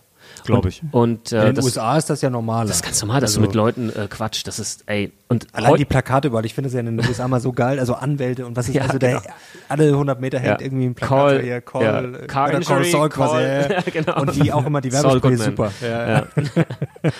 Ähm, und also das war für mich eine, eine krasse Erfahrung, war aber auch eine krasse Persönlichkeitsentwicklung. Einfach mal jeden, jeden Samstag war das damals von 9 bis äh, 19 Uhr Leute anzuquatschen, Wildfremde am Baumarkt. Wie ist da so die Erfolgsquote? 0,5? Ja, das ist sehr gering, natürlich. Weil wenn du im Baumarkt, oder auch ich selbst im Baumarkt, dann will ich irgendwas, weil mir gerade irgendwas fehlt, zum Beispiel zu Hause, will ich rein, raus. Dann steht da so ein Typ und labert mich an, wegen Versicherung, dem willst du halt eine Stelle geben. Ja, Ja? ja ja, ja, ist so. Und so war das natürlich auch bei mir damals. Ne? da, so kam ich dann auch auf Social Media übrigens, weil ich mir dachte, ich habe keinen Bock mehr, den Leuten da hinterher zu rennen, sondern wo sind die Leute, die, die selbst schon irgendwie gecheckt haben, das ist Mhm. irgendwie wichtig, ich sollte mich damit auseinandersetzen und äh, wie finden die mich dann so im nächsten Schritt? Und da habe ich dann 2016 YouTube gestartet, äh, mit, mit tatsächlich dem Motivator, ich habe keinen Bock mehr auf, auf dieses Thema gehabt und auch keinen Bock mehr ehrlicherweise auf die Leute, die, mit denen du dann da interagierst, weil es macht viel mehr Spaß, wenn du mit Leuten sprichst, die selbst verstanden haben, dass es halt manche Themen gibt, die wichtig sind und da solltest du mit einem Profi drüber sprechen. Weißt du, was mir gerade einfällt? Also ein Case für Versicherung, das, die Frage habe ich jetzt schon lange im Kopf. Mal pro, wenn wir mal auf die Daten schauen. Wir haben vorher schon über KI gesprochen, aber jetzt haben wir eigentlich ja so schon ohne KI sehr viele Daten. Wenn wir mal überlegen, was das iPhone oder das Smartphone alles aufzeichnet, mittlerweile wird schon der Schlaf gemessen. Ja, wir kaufen online ein, man weiß eigentlich ziemlich genau, was wir kaufen. Also von den Daten könnten die Versicherer wahrscheinlich heute schon sehr viel ableiten. Jetzt ist natürlich die Frage, werden das Apple, Amazon und Co. äh, vielleicht irgendwann mal selber machen? Das wäre wahrscheinlich relativ smart, oder? Weil wenn ich jetzt sehe, zum Beispiel der Krieger bestellt sich äh, jede Woche drei Flaschen äh, oder 30 Flaschen Schnaps, jetzt nur mal als Beispiel, oder der Herr sowieso, und der schläft jeden Tag, weiß ich nicht, perfekt, acht Stunden durch, ernährt sich oder kann man ja auch positiv machen, der kauft sich jede Woche, jeden Tag irgendeine Obstbox oder was weiß ich und kauft sich ständig Sportklamotten. Ähm, wird sich das vielleicht komplett verändern? Also Versicherung ist sicherlich ein spannendes Business. Die Frage ist, wer macht's?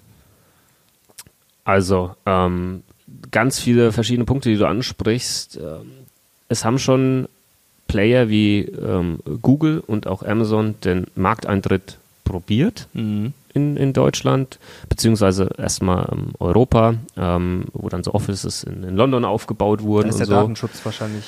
Äh, Ja, Datenschutz. Problem, oder? Also die, die Überregulierung, die mir auch natürlich ähm, total gegen den Strich geht, weil du ständig immer wieder irgendwas Neues beachten musst und irgendwann kommst du gar nicht mehr dazu, einen Kunden zu beraten, weil Mhm. du ständig irgendwo irgendwas wieder neu beachten musst. Also diese Überregulierung der Versicherungsbranche äh, in Europa ähm, ist halt auch eine Markteintrittsbarriere äh, tatsächlich. Ja, also wenn ich mit, mit äh, auch ausländischen Intertech-Techs spreche, die sagen, ja, wo in Deutschland, Deutschland interessanter Markt und so, und dann, und dann sagen sie, ja, wir- keine Chance, wir kommen nicht, wir, wir kommen nicht an dieser DSGVO und sonstigen Geschichte mit vorbei.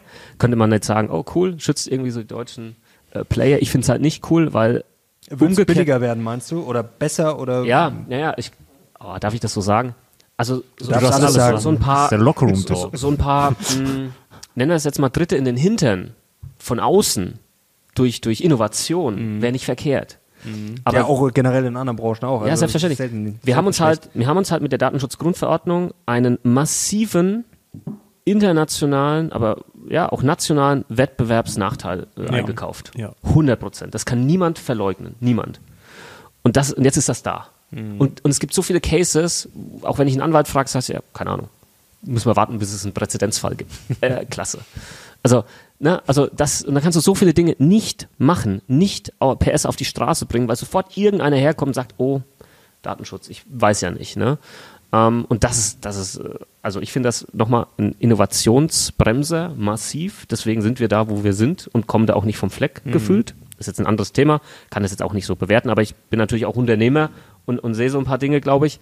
Ähm, umgekehrt kommen halt andere ähm, Teilnehmer nur schwer in den deutschen Markt Aber Basti, du, rein. du darfst nicht vergessen, wie wichtig das für den Kunden ist, dass er nochmal die Doppel-Opt-in-Mail bekommt. selbstverständlich. Das ist so wichtig. Ja. Ich, ich, kann- ich kann es mir noch vielleicht mal anders überlegen, weißt Ja. du, in diesen zwei Ja. Minuten. Das ist Ich glaube, da kamen auch wichtig. ganz viele Leserbriefe und Petitionen, die Ja. alle gesagt haben, bitte mach doppelt Opt-in. Das ist uns, Opt-in das ist auch cool. super wichtig. Ja, Ja. das Schlimme ist, wer weiß, ob das schon war. Also du man müsstest muss ja immer jeden noch mit Monat die. Möglichkeit haben, aktiv nochmal erinnert zu werden, dass du kündigen kannst. Das Ja. ist, äh, So, Spaß beiseite. Hast du, du hast, oder wolltest du noch was sagen? Naja, Äh, also das Thema mit den Daten, also die, die wären ja eigentlich da äh, und du könntest mit den Daten ganz viel machen. Du könntest natürlich auch mal hergehen, du könntest mal so ein Gedankenexperiment machen, ähm, dass du sagst, okay, wenn sich jetzt jemand super gesund ernährt und Sport macht und wir tracken das alles und was er macht, dass er dann tendenziell, weiß ich nicht, sein Risiko sinkt um 10 Prozent.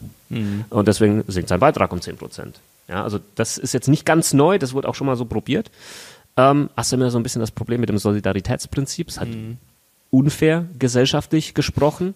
Ja, ich weiß, ne? Als liberal denkender Mensch findet man das, glaube ich, ganz gut. Ja, es ist, es ist, ne, es sollte da jemand, der jetzt mehr wiegt im Flieger, mehr zahlen. Ja, das, das ist so, ne, das sind, sind so diese Themen sch- schwierig. Kannst du nicht einfach pauschal äh, eine Ja- oder Nein-Antwort Dass äh, du Ja sagst, ist klar. äh, das ist auf jeden Fall eine, eine, ja, ist eine komplizierte Frage, klar. Ja, aber nichtsdestotrotz, ähm, ich, ich fände es schon cool, wenn mein gesunder Lebensstil Ja. Belohnt werden würde. Ich finde das auch weitaus Ja. smarter als es gibt ja äh, die Sachen, dass wenn man ein Jahr nicht beim Arzt war, dass man dann Genau. irgendwie. Das finde ich manchmal ein bisschen kritisch, weil Leute dann vielleicht nicht zum Arzt gehen, obwohl sie gehen sollten. So wie du zum Beispiel. So wie ich. Ja. Da, das ist, glaube ich, Er, ich, er merkt gerade was. ich verstehe den Ansatz und den Anreiz, aber eigentlich ist das kein guter Anreiz. Ist es nicht. Also, ich, also du meinst die Beitragsrückerstattung in der Richtig, privaten ja. Krankenversicherung, ne? Die nehme ich manchmal mit. Aber ich mache das zum Beispiel dann auch so, also dieses Jahr war ich sehr oft ähm, beim, beim Arzt, beim Orthopäden, bei Physio, Chiropraktiker oder Chiropraktiker, wie auch immer man das jetzt ausspricht. ähm, weil, ne, ich bin jetzt auch nicht mehr der Jüngste und sage so ein paar Sachen, ne, jeder hat so sein Zipperlein, äh, dann mache ich das jetzt alles und versuche das so in ein Jahr irgendwie so reinzubekommen, in der Hoffnung, dass ich vielleicht nächstes Jahr nichts irgendwie Akutes oder so habe. Ja, ja. Ja, aber es ist, es ist dahingehend schon mal smart, das so zu machen, weil ich, du hast ja auch eine Selbstbeteiligung und so weiter und so fort. Und natürlich würde ich nie nicht zum Arzt gehen, wegen irgendeiner komischen Beitragsrückerstattung. Das ist, das wäre komplett der falsche Mindset. Ja. Das Witzige ist, seit ich in der PKV bin, war ich auch kein einziges Mal beim Arzt, außer beim Zahnarzt. Geht vielen anderen auch so. Also wir haben ja auch viele Unternehmer bei uns, Jungunternehmer, auch jetzt hier aus dem Münchner Kreis und so. Äh, die, die, die haben genau, die schreiben mir dann WhatsApp, das sind dann teilweise Freunde von mir. Darf sagen, ich zum Arzt Basti, gehen, Basti? Wie, wie ist denn das jetzt? Äh, Also ich muss jetzt zum Arzt, ich habe jetzt kein Kärtchen mehr. Wie läuft denn das? Ey, genau das ich auch. Ich, genau das. Ein Kärtchen hast du, aber du, du, Nee, nee. du musst Nein, halt hab dann, ich kriegst nicht. halt eine Rechnung. Ja. Ich, ich habe keine Karte. Ich, Hast ich du hab, nicht? Ich, Ich habe hab einmal eine. so eine Krankenhauskarte bekommen. Ja. Also das war's. Ich weiß, wie meine Versicherung heißt. Das ist alles in Ordnung. Also so, so. Aber ich, genau das ist es. Ja, also es läuft, ja. es läuft halt so, du gehst einfach hin, dann sagen die halt Kärtchen und dann sagst du, ich bin privat versichert und dann, ja, haben sie kein Kärtchen? Und dann sagen, nee, meine PKV hat keins, also die meisten haben keins, meine hat auch keins. Und ähm, dann sagt die, dann sagen die vielleicht noch so, ja, wollen sie, dass wir direkt abrechnen mit der PKV oder wollen sie die Rechnung selbst haben? Ich habe halt gern die Rechnung selbst, weil dann gucke ich nochmal drüber, weil manchmal stehen da Sachen drauf, die nie passiert sind. Das ist auch so ein Muss man Ding, den ne? Ärzten auf die Finger gucken? K- Massives Problem, über das niemand redet. Ja, da, Das da, ich auch Wir reden von Versicherungsbetrug, Abrechnungsbetrug. Das ich da auch sollten wir mal drüber reden, mit den Abrechnungssätzen, die die Ärzte draufschreiben und sonst was. Da, äh, wirklich, ich glaube, da wird viel Schindluder. Ja. Ja, da gibt es ja auch viele Berichte drüber und so. Also das Ja, aber auch wieder tatsächlich, ich will das jetzt nicht gutheißen, aber halt getrieben von unserem System, dass ein, ein Arzt irgendwann mal halt, er kann ja nur diverse Sätze und Pauschalen abrechnen beim gesetzlich Versicherten. Äh, Und wenn das irgendwie aufgebraucht ist, und ihr kennt das vielleicht also von früher, so Quartal ist jetzt, ne, irgendwie kann nichts mehr verschreiben und so ein Kram, ähm, dann wird das schwierig. Wo, wo, wo kriegt er noch sein Geld her? Weil ein Arzt, ein niedergelassener Arzt oder so, auch ein Krankenhaus, es ist ein Unternehmen. Das muss irgendwie laufen. Die haben Mitarbeiter, die haben Mieten oder Pachten. Das muss alles laufen. Das dürfen wir nicht, darf man nicht vergessen. Ja? Und wenn halt zu wenig kommt von der äh, Krankenkasse äh, oder den, der Kassenärztlichen Vereinigung, äh, je nachdem, wie das dann abgerechnet wird, dann ist das ein Problem. So, und dann, was machst du dann? Machst du deine Praxis zu oder rechnest halt jemand da was?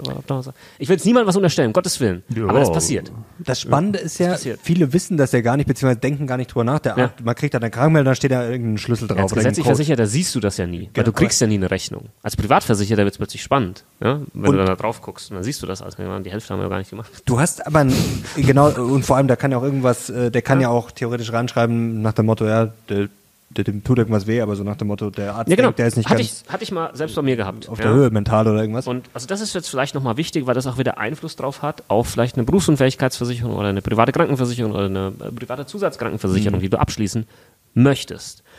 Weil du bist jetzt vielleicht in einem Prozess und möchtest eine Bio abschließen und dann äh, würden wir jetzt zum Beispiel empfehlen, hol mal deine Krankenakten bei. Was steht da drin? Weil das ist das das, kann was- ich mir immer holen. Da das kannst immer du dir von deiner drauf, oder? Krankenkasse, kannst du dir so die Abrechnung äh, anfordern lassen. Da haben wir bei uns so, so eine Vorlage schreiben, weil die, ne, manchmal rufst du bei der Krankenkasse an und sagst, gibt's nicht. Du hast aber ein Informationsrecht. Also gibt's, dann schmeißt du den paar Paragraphen hin und dann kriegst du das auch. Ähm, und halt auch äh, von deinem Arzt, ne? manche haben das vielleicht auch schon digital in der digitalen Patientenakte, die es jetzt gibt, aber was sich auch noch nicht durchgesetzt hat, weil ne, das alles noch nicht so wieder kommuniziert. Aber dann holst du das von deinem Arzt und dann gehst du her und beantwortest diese Gesundheitsfragen. Und so oft tatsächlich stellt sich dann dabei heraus, Moment mal, was, was? Psychosomatische Störung? Mhm. Wa- wa- Was ist denn das? Habe ich nie gehabt, ja. Und dann wird das halt reingeschrieben. Hatte ich mal tatsächlich bei mir der Fall gehabt. Ich war nur mal irgendwie, hat man mit der Schulter was. Und ich meinte, ja, irgendwie, ne, keine Ahnung. Dann war so, ja, mach mal Physiotherapie und so. Und dann äh, gucke ich da wieder rein auf diese Abrechnung. Da steht da psychosomatische Störung. Ich meine, was schreiben sie da? Psychosomatische Störung rein. Warum, warum? Weil der Arzt da mehr weil abrechnen nicht kann? genau, oder? ja, genau, und es ist halt auch immer so dieses Go-To-Ding, das habe ich mir im Nachhinein dann auch mal so ein bisschen erklären lassen von Ärzten, die ich kenne und so, ja, wenn du nicht genau was, weißt, was es ist, psychosomatische Störung, läuft immer, ja, also bitte, ich, das ist kein Bashing jetzt hier, ich sage nur, was, was, was, ja, was nee, nee, da das ist ja gut, dass passiert wir da drüber und du musst als Patient da eine gewisse Eigenverantwortung mit an den Tag legen, vor allem als Privatpatient, weil du teilweise so ein bisschen gemolken wirst. Quasi, die nutzen dich und das, was sie bei dir abrechnen können, weil sie können immer das abrechnen, was gemacht wird. Das geht beim Kassenpatienten halt nicht. Äh, wirst du so als eine Art Quersubventionierung genutzt, damit der Laden am, am Laufen bleibt. Wobei, da muss ich jetzt mal eine Lanze für die Ärzte brechen. Äh, Das unterstelle ich jetzt nicht dir, aber es gibt Menschen, die zu oft beim Arzt sind, für die, ähm, die dann auch wirklich, wo kein Befund da ist. Und da ist dann, das habe ich mal gehört, so diese psychosomatische Störung, das ist eine Übersetzung wie, äh, das ist ein Waschlappen. Ja, oder man findet halt nichts. Ja, so. Das gibt's. ja, ja, ja, also, ja, also Leute, die halt sehr, sehr empfindlich sind, was das angeht. Das gibt's auch den Fall. Ist jetzt nicht, also. Ja, ich kann jetzt keine Ärzte-Diagnose wirklich genau stellen, was dann in so einem Fall der Fall ist. Natürlich gibt es auch Leute, die, die, die, die unnötig oft zum Arzt rennen. Kenne ich Ja. auch. Nervt voll. Ja, Gibt's, natürlich, klar.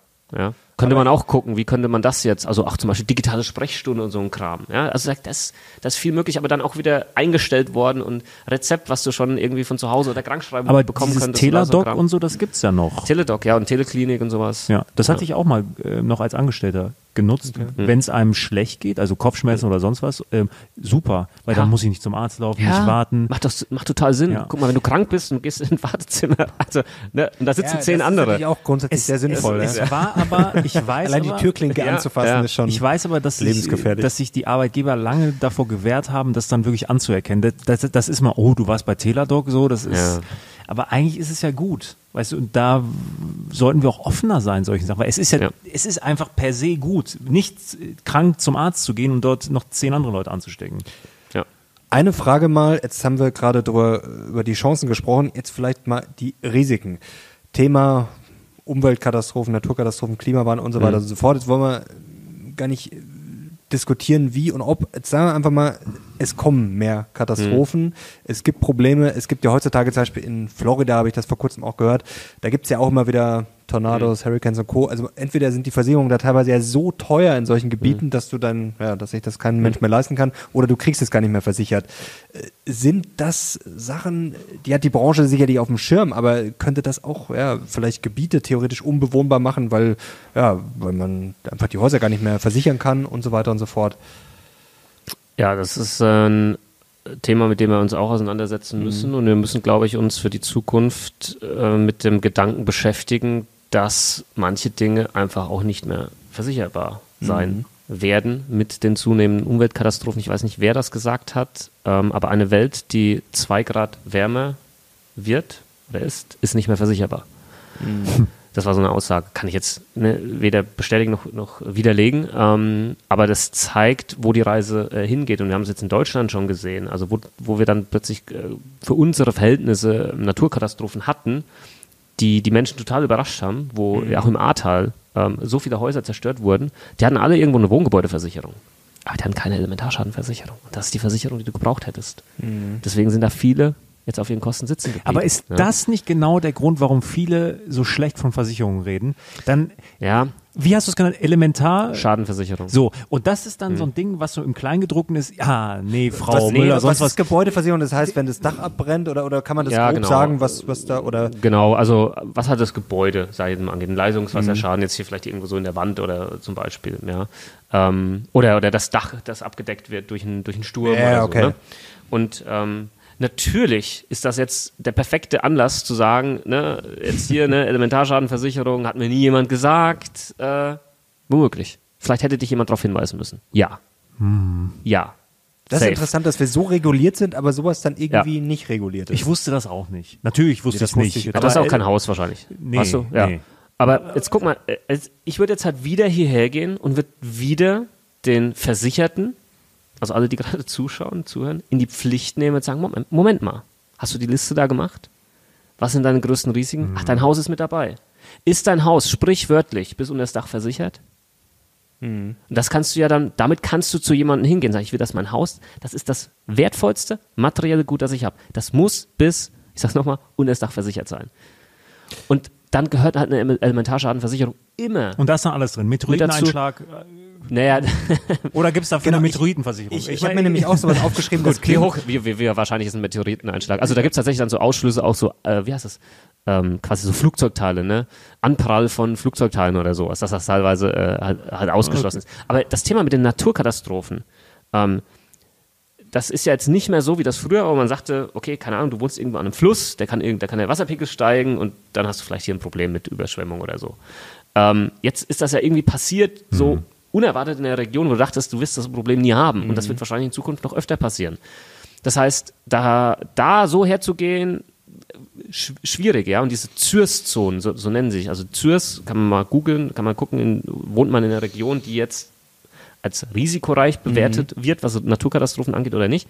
Und dann kann man gucken, okay, vielleicht sollte ich die halt schon auf alle Fälle haben. Aber für mich ist das so ein Thema, das gehört mit dazu. Feierabend. Wenn du ein Haus besitzt, dann gehört das mit dazu. Alles. Feierabend, Topschutz, Ende Gelände. Ist da wirklich alles dabei? Es gibt ja sowas für Laien, dann, äh, ich bin jetzt auch kein Jurist und kein Versicherungsexperte, höhere Gewalt, Hm. kennt man ja. Also du hast gerade schon gesagt, Flugzeugteile, jetzt haben wir momentan leider auf der Welt viele Konflikte, sowas wie Krieg und so weiter und so fort. Ist das dann ausgeschlossen? Nein, Steht ja. das irgendwo im Ja, Kleingedruckten? kriegerische Ereignisse sind ausgeschlossen. Also stell dir das Okay. mal vor. Das, Also- geht, das kann kein Versicherer, kein Rückversicherer der Welt könnte, könnte so ein Ereignis, weil dann ist ja nie einer nur betroffen, sondern das sind ja dann Tausende, Zehntausende, Klar. Hunderttausende von, von, von, von Menschen. Das, das ist natürlich ausgeschlossen. Das, geht Das auch steht da noch nicht. explizit ja. drin. Ja. Okay, also Ja. dann ist man sozusagen äh, selber schuld, wenn man das. Ja, das heißt also, selber schuld, aber dann man kann sich's durchlesen. ja, genau. Aber das ist jetzt vielleicht halt immer das, was du gerade ansprichst, in meinen Augen das größte Problem, was wir haben bei Versicherungen. Die Leute hätten, hätten ein viel größeres Vertrauen, wenn die ganze Sache nicht so komplex wäre. Ja, das ist der Punkt. und es hat nicht so viele Ausschlüsse gäbe. Ja. Ähm, und, und natürlich kannst du jetzt sagen, ja, lese es halt durch. Ja, ganz ehrlich, wer liest 60 Seiten Versicherungsbedingungen durch, geschweige denn, wer kann sich das danach noch alles merken, was das da ist drin der- gestanden es ist hat. weltfremd. Das liest sich keiner so. Es ist praxisfremd. Ja, ähm, und da, aber nichtsdestotrotz, das entschuldigt ja nicht, sich nicht damit zu beschäftigen. Das, das, ist, Ja, so das, klar. das ist so das Thema. Aber die Welt der Versicherung muss an Komplexität verlieren, damit das Vertrauen wieder steigt. Das ist meine Wahrnehmung. Was ist denn, wenn, du hattest gesagt, Krieg ist immer ausgeschlossen. Hm. Wenn ich jetzt ein sehr wohlhabender Mensch bin und ich wohne, weiß ich nicht, an der polnischen Grenze und habe Angst, dass das noch, der Ukraine-Krieg noch weitergeht. Umziehen wahrscheinlich, Ähm, oder? Nein, Jetzt ganz nein, nein, gesagt. Kann ich so eine Luxusversicherung machen und, und zu einem Versicherer gehen und sagen, ich möchte gegen Krieg abgesichert sein? Ähm, also ich kann ich jetzt nur vermuten. Ne? So wie Jennifer Lopez früher, die genau, angeblich ihren ja, Hintern die versichert ihren hat. Hintern versichert, die Beine von Cristiano Ronaldo, ich glaube, die damals bei Real Madrid äh, äh, versichert waren. Ähm, es ist vorstellbar, da gehst du vielleicht äh, zu Lloyds London, die, die sind da oft hinten dran als Mhm. Underwriter, ähm, die dann sagen, ja, das ist halt so ein krass individuelles Risiko, das, wir hatten es ja vorhin, ne, so Ja. super, echt schwierig, sowas zu kalkulieren, aber wenn die sagen, ne, also bei dem Preisschild, da nehmen wir das Risiko irgendwie in Kauf, könnte ich mir theoretisch vorstellen. Die Sinnhaftigkeit würde ich natürlich in Frage stellen, weil das wird wahrscheinlich ein utopischer äh, Ja, ja gut, aber Beitrag es, sein. es ist möglich, individuelle Sachen Jetzt halt nicht für den, für den Otto-Normalverbraucher Ja, wird das schwierig, ja. Aber, aber klar, es gibt ja auch äh, so individuelle ähm, Geschichten, die stattfinden, vor allem dann für Unternehmen, die irgendeinen Prototyp testen. Mhm. Ja. Dann sagen die, okay, wenn wir jetzt mit irgendeinem Flugtaxi hier rumfliegen, wäre halt cool, wenn das uns irgendjemand versichern würde. Ja, wenn das jetzt irgendwo abstürzt und irgendjemand auf den Kopf fällt, wäre wär halt Kacke. Ja, weil da kommt da wahrscheinlich ein riesen äh, Schaden auf einen zu. Ja, und dann hast du dann so, so Underwriter oder so spezielle Versicherer, die halt sich dann solche Risiken angucken. Aber es ist halt oft, also Dinge sind halt oft auch nicht versicherbar. Das darf man halt nicht vergessen. Und da wird es wahrscheinlich in Zukunft mehr geben. Ähm, auch in Deutschland kann ich mir vorstellen. Oder dass es für viele nicht mehr in einem Verhältnis steht von, was kostet das jetzt am Beitrag und ne, kann ich mir das wirklich leisten? Eigentlich ein mega spannendes Thema, Versicherung. Ist ja, hat ja so ein Bäh-Image immer, aber ich merke Ja. auch gerade äh, das Gespräch heute, das ist ja fast wie ein Krimi. Also das ist wirklich spannend. ähm, kriminell ist auch die Komplexität. Sinan wird dann nachher noch verhaftet. Ja, ja, ja, da geben Sie noch einige spannende Sachen. Äh, die Komplexität hast du gerade angesprochen, das ist vielleicht auch das Motto generell gerade, was in Deutschland ein bisschen das Problem ist, Bürokratie und Co. Äh, hast du schon mal was Auswandern nachgedacht? Ich habe vorhin schon rausgehört, du, du, würdest dir auch manche Sachen vielleicht ein bisschen mhm. einfacher, wirtschaftsfreundlicher wünschen. Ja, absolut. Meine Frau äh, du weißt das, meine Frau ist ja Amerikanerin und ich bin oft in den USA und äh, hatte da auch ein halbes Jahr studiert und da siehst du halt immer mal wieder so einen äh, Blick äh, von dort zumindest auf Deutschland oder siehst, wie das dort ist oder wir sind oft in Spanien. Ähm, und ähm, ja, es, es, äh, das Thema Auswandern ploppt immer mal wieder so auf, äh, mhm. tatsächlich. Ja, also andere wäre gelogen. Äh, habe das auch schon mal komplett durchdeklinieren lassen äh, von einem Steuerberater, wie das so aussehen würde jetzt mit, ne, wenn du Kapitalgesellschaften hier hast und so weiter und das so fort. Das ist ja nicht so einfach. Genau, oder? das ist eben nicht so einfach. Thema Wegzugsbesteuerung, Thema Entstrickung als Geschäftsführer dann und und und. Also ähm, da bist du dann sehr schnell wieder dabei, wo du sagst, ja okay, lass, lass gut sein. äh, Stichwort Komplexität. Dann bleiben wir halt doch hier. Ähm, genau, Stichwort Komplexität. Ich fände es natürlich geil, ne, wenn sowas wie eine Wegzugsbesteuerung abgeschafft werden äh, würde. Äh, wenn ich meinen Kumpel, den Fabian Walter, den Steuerfabian jetzt noch recht im Kopf habe, ähm, das soll mich kreuzigen, wenn ich was Falsches sage, könnte die ja sogar irgendwie gegen EU-Recht verstoßen. Ja, vielleicht wird das sogar gekippt, keine Ahnung, mal schauen. Ähm, und äh, ja, natürlich fände ich es geil, als Unternehmer irgendwo, weiß ich nicht, in Portugal zu sitzen, ja, mhm. und mein Business von dort aus zu lenken. Ich will auch gar nicht meine, ich will ja nicht ähm, irgendwo hin, um Steuern zu sparen. Ganz ehrlich, also mein Take war, ich würde alles, ich würde gerne meine Steuern weiter in Deutschland zahlen überhaupt kein Problem. Ich wäre halt gern woanders. Mhm. Ja.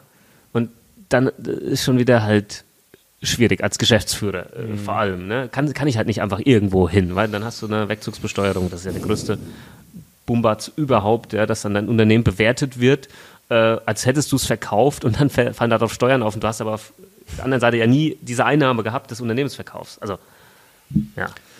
Schon schwierig. Wie ist das bei euch? Seid ihr bald weg? Noch nicht. Ich äh, liebäuge ja schon seit Jahren mit der Schweiz. Mhm. Ähm, ich mag es einfach super gerne. Mhm. Aber jetzt mit den, äh, mit den GmbHs, mhm. also wie? Ja. Es ist einfach. Äh, genau, also, es, es ist, man hält es ja hier noch aus. Also wir haben ja auch eine Verantwortung. Ein Knast. Ein bisschen. Ja, ich meine, es ist äh, ein Unternehmerknast. Ja, also, Unternehmer. ja. es ist ein Unternehmer. es ist einfach, es ist einfach zu teuer. Also, ja. also was ich mir vorstellen kann, das ist aber jetzt nicht in den nächsten Jahren oder so, ähm, weil, also für mich ist dann der einzige Weg, ich müsste quasi alles hier abbrechen. Also ich müsste die Firma wirklich verkaufen. Mhm. Ich müsste sagen, ich habe hier gar nichts mehr. Und dann sage ich äh, Tschüss und dann würde ich wahrscheinlich in die USA gehen, ne? weil ich mhm. meiner Frau irgendwann noch versprochen habe, wir werden auch mal in die USA sein. Ich liebe halt Kalifornien und so. Ähm, steuerlich müsstest du woanders hin, müsstest du auch nach Florida oder Texas oder so. Aber äh, das ist auch nicht so geil, finde ich. Ähm, und dann geht, baust du da drüben halt nochmal irgendwas Neues auf. Oder mhm. du bist Privatier oder was weiß ich, ja. Äh, aber dass du, dass du das mit so einem Konstrukt machst, fühlt sich für mich halt, selbst wenn es eins gäbe, was ist, wenn sich dann was ändert, ja, mhm. an internationalem ja. Steuerrecht oder so, und dann plötzlich wachst du morgens auf und alles ist Kacke. Ja. Ich meine, man darf das ja auch, finde ich, nicht immer komplett aus der individuellen Sicht äh, nehmen. Ich meine, am Ende des Tages sind wir in Deutschland groß geworden, wir haben die Chancen hier gehabt oh. und dann hat man ja auch irgendwo, wenn, wenn man dann erfolgreich ist, finde ich, eine Verantwortung auch, was irgendwie zurückzugeben, sage ich mhm. mal. Mhm. Und das schreiben ja auch mal viele in den Kommentaren, wir seien undankbar und sonst was. Und wenn ich mir so einen Wolfgang Grupp anhöre, der sagt, nee, ich will hier in Deutschland bleiben, das ist mein Land. Ich finde das ja, ich finde das ja irgendwo auch toll und irgendwie auch inspirierend. Die Frage ist halt, wenn man dann mal ein bisschen hinter die Kulissen blickt, wofür das mhm. verwendet wird. Das macht einen dann halt, äh, das frustriert einen. Ja, wir machen es ja auch nicht als, aus Undankbarkeit, wir wollen ja Sachen verbessern. Das ist ja, glaube ich, auch, ja, wir sind jetzt Deswegen Unternehmer und da sieht Deswegen man halt, äh, als Unternehmer sieht man dann halt, wenn man auf manche Sachen blickt, äh, da sieht man viel Verbesserungspotenzial. G genau, und, und wenn dann da nichts passiert, frustriert dich das mhm. und dann bin ich wieder halt bei dem Thema, irgendwie auswandern im Kopf. Natürlich, ja. ja. weil du willst, du willst verändern. Du, ich, ich behaupte jetzt mal, in unserer kleinen Bubble verändern wir auch ähm, einiges. Aber halt das Gesamtpicture, das, das haut halt irgendwie äh, nicht hin. Ja? Das ist schon frustrierend teilweise. Was sagen denn die Amis? Du bist oft dort, du hast mhm. ja auch Familie mhm. dort, also deine Frau und auch die Family dahinter und Co. Wie blickt man auf Deutschland? Also machen wir uns da verrückt? Also schaut man da wirklich auf Deutschland und sagt, Mensch, was machen die da? Mhm. Oder sagen die vielleicht, ja, so, so schlimm ja. ist das auch wieder nicht? Also das kommt jetzt nicht aus meinem Mund. Das ich ähm, übertrage das jetzt quasi nur. Ich bin jetzt das Sprachrohr, was ich äh, dort bekommen habe, mhm. als ich das letzte Mal dort war. Und dann hat man sich natürlich auch ausgetauscht. Und ähm, äh, die, die, Themen, die in Deutschland, sage ich jetzt mal, so äh, stark diskutiert werden, vor allem viel Präsenz bekommen in den Medien. Und was so der Amerikaner davon, davon hätte. Und das sind jetzt alles, also das sind schon auch Gebildete, mit denen ich da spreche, mhm. von der Familie meiner Frau. Also ihr Vater war ähm, lange Jahre ähm, sehr angesehener und ähm, hoch äh, bei einem Chemiekonzern, äh, Head of Sustainability, auch vor, vor kurzem noch für Europa gewesen und ist ähm, äh, oft als Consultant gebucht beim American Council of Chemistry. Also hat auch bei Berkeley schon einen Lehrstuhl gehabt. Mhm. Also wenn ich mich mit dem unterhalte, und dann sage ich dann, ja, also wenn du jetzt mal so, einfach mal so aussortierst und so guckst, was, was wird debattiert und welche Themen haben wir, dann äh, ist das vor allem, ja, natürlich so, so irgendwie so äh, Gender-Thematik, wie darf jetzt ein Kinderbuch aussehen äh, oder halt nicht und deutsche Sprache und was weiß ich. Und dann hast du noch hier das Thema und das Thema und dann sagt er, ja, aber was ist jetzt mit den wirklichen Themen? Ich so, ja, gute Frage. Also, also diesen, diese veränderten Themen, weil, ne, der sagt dann, ja, das ist natürlich irgendwo relevant. Ne? Du musst auch auf ähm, kleinere Gruppen gucken, dass die ihren Platz in der Gesellschaft haben, dass die Beachtung finden, ist keine Frage. Aber wenn du halt gesamtwirtschaftlich, gesamtbetrachtet Probleme hast, die alle betreffen, dann solltest du ja die doch eigentlich eher mal angehen. Ja? Ähm, und, und lösen, ja, Energieproblem mhm. und, und hier. Und klar sehen die das auch irgendwie und, und sagen, ja, warum habt ihr jetzt eure Atomkraftwerke abgeschaltet und jetzt kauft ihr den Strom in Frankreich? Weil du es jetzt ansprichst mit den ja. großen Ich meine, ich finde, grundsätzlich stimme ich zu. Ich, wenn wir jetzt gerade so in die Zeitschriften blicken, da sind die großen Themen, ich meine, Flüchtlingskrise etc., klar. die sind schon ja. relevant. Ja. Dazu jetzt nochmal zu den Versicherungen, weil ich es wirklich nicht weiß, wenn ich jetzt Flüchtling bin, nach Deutschland mhm. komme, wie läuft das mit der Krankenversicherung?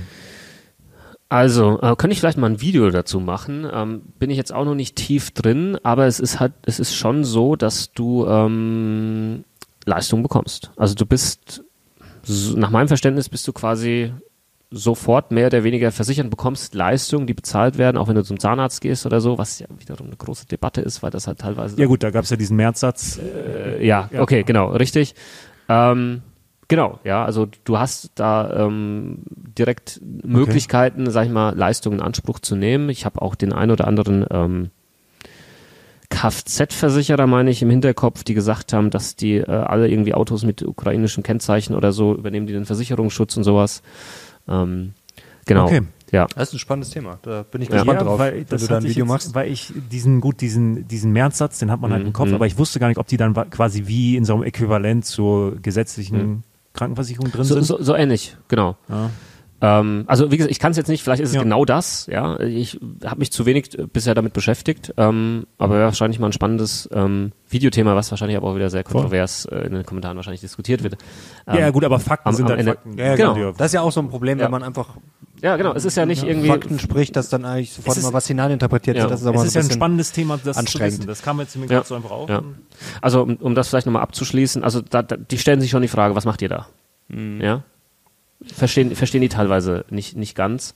Ähm, und ne, wenn du dann noch so selbst rauszoomst und drauf guckst, ja, und ich verstehe jetzt natürlich auch nicht alle politischen Zusammenhänge und warum jetzt X gemacht wurde und du schaust dir das an und denkst so, hä?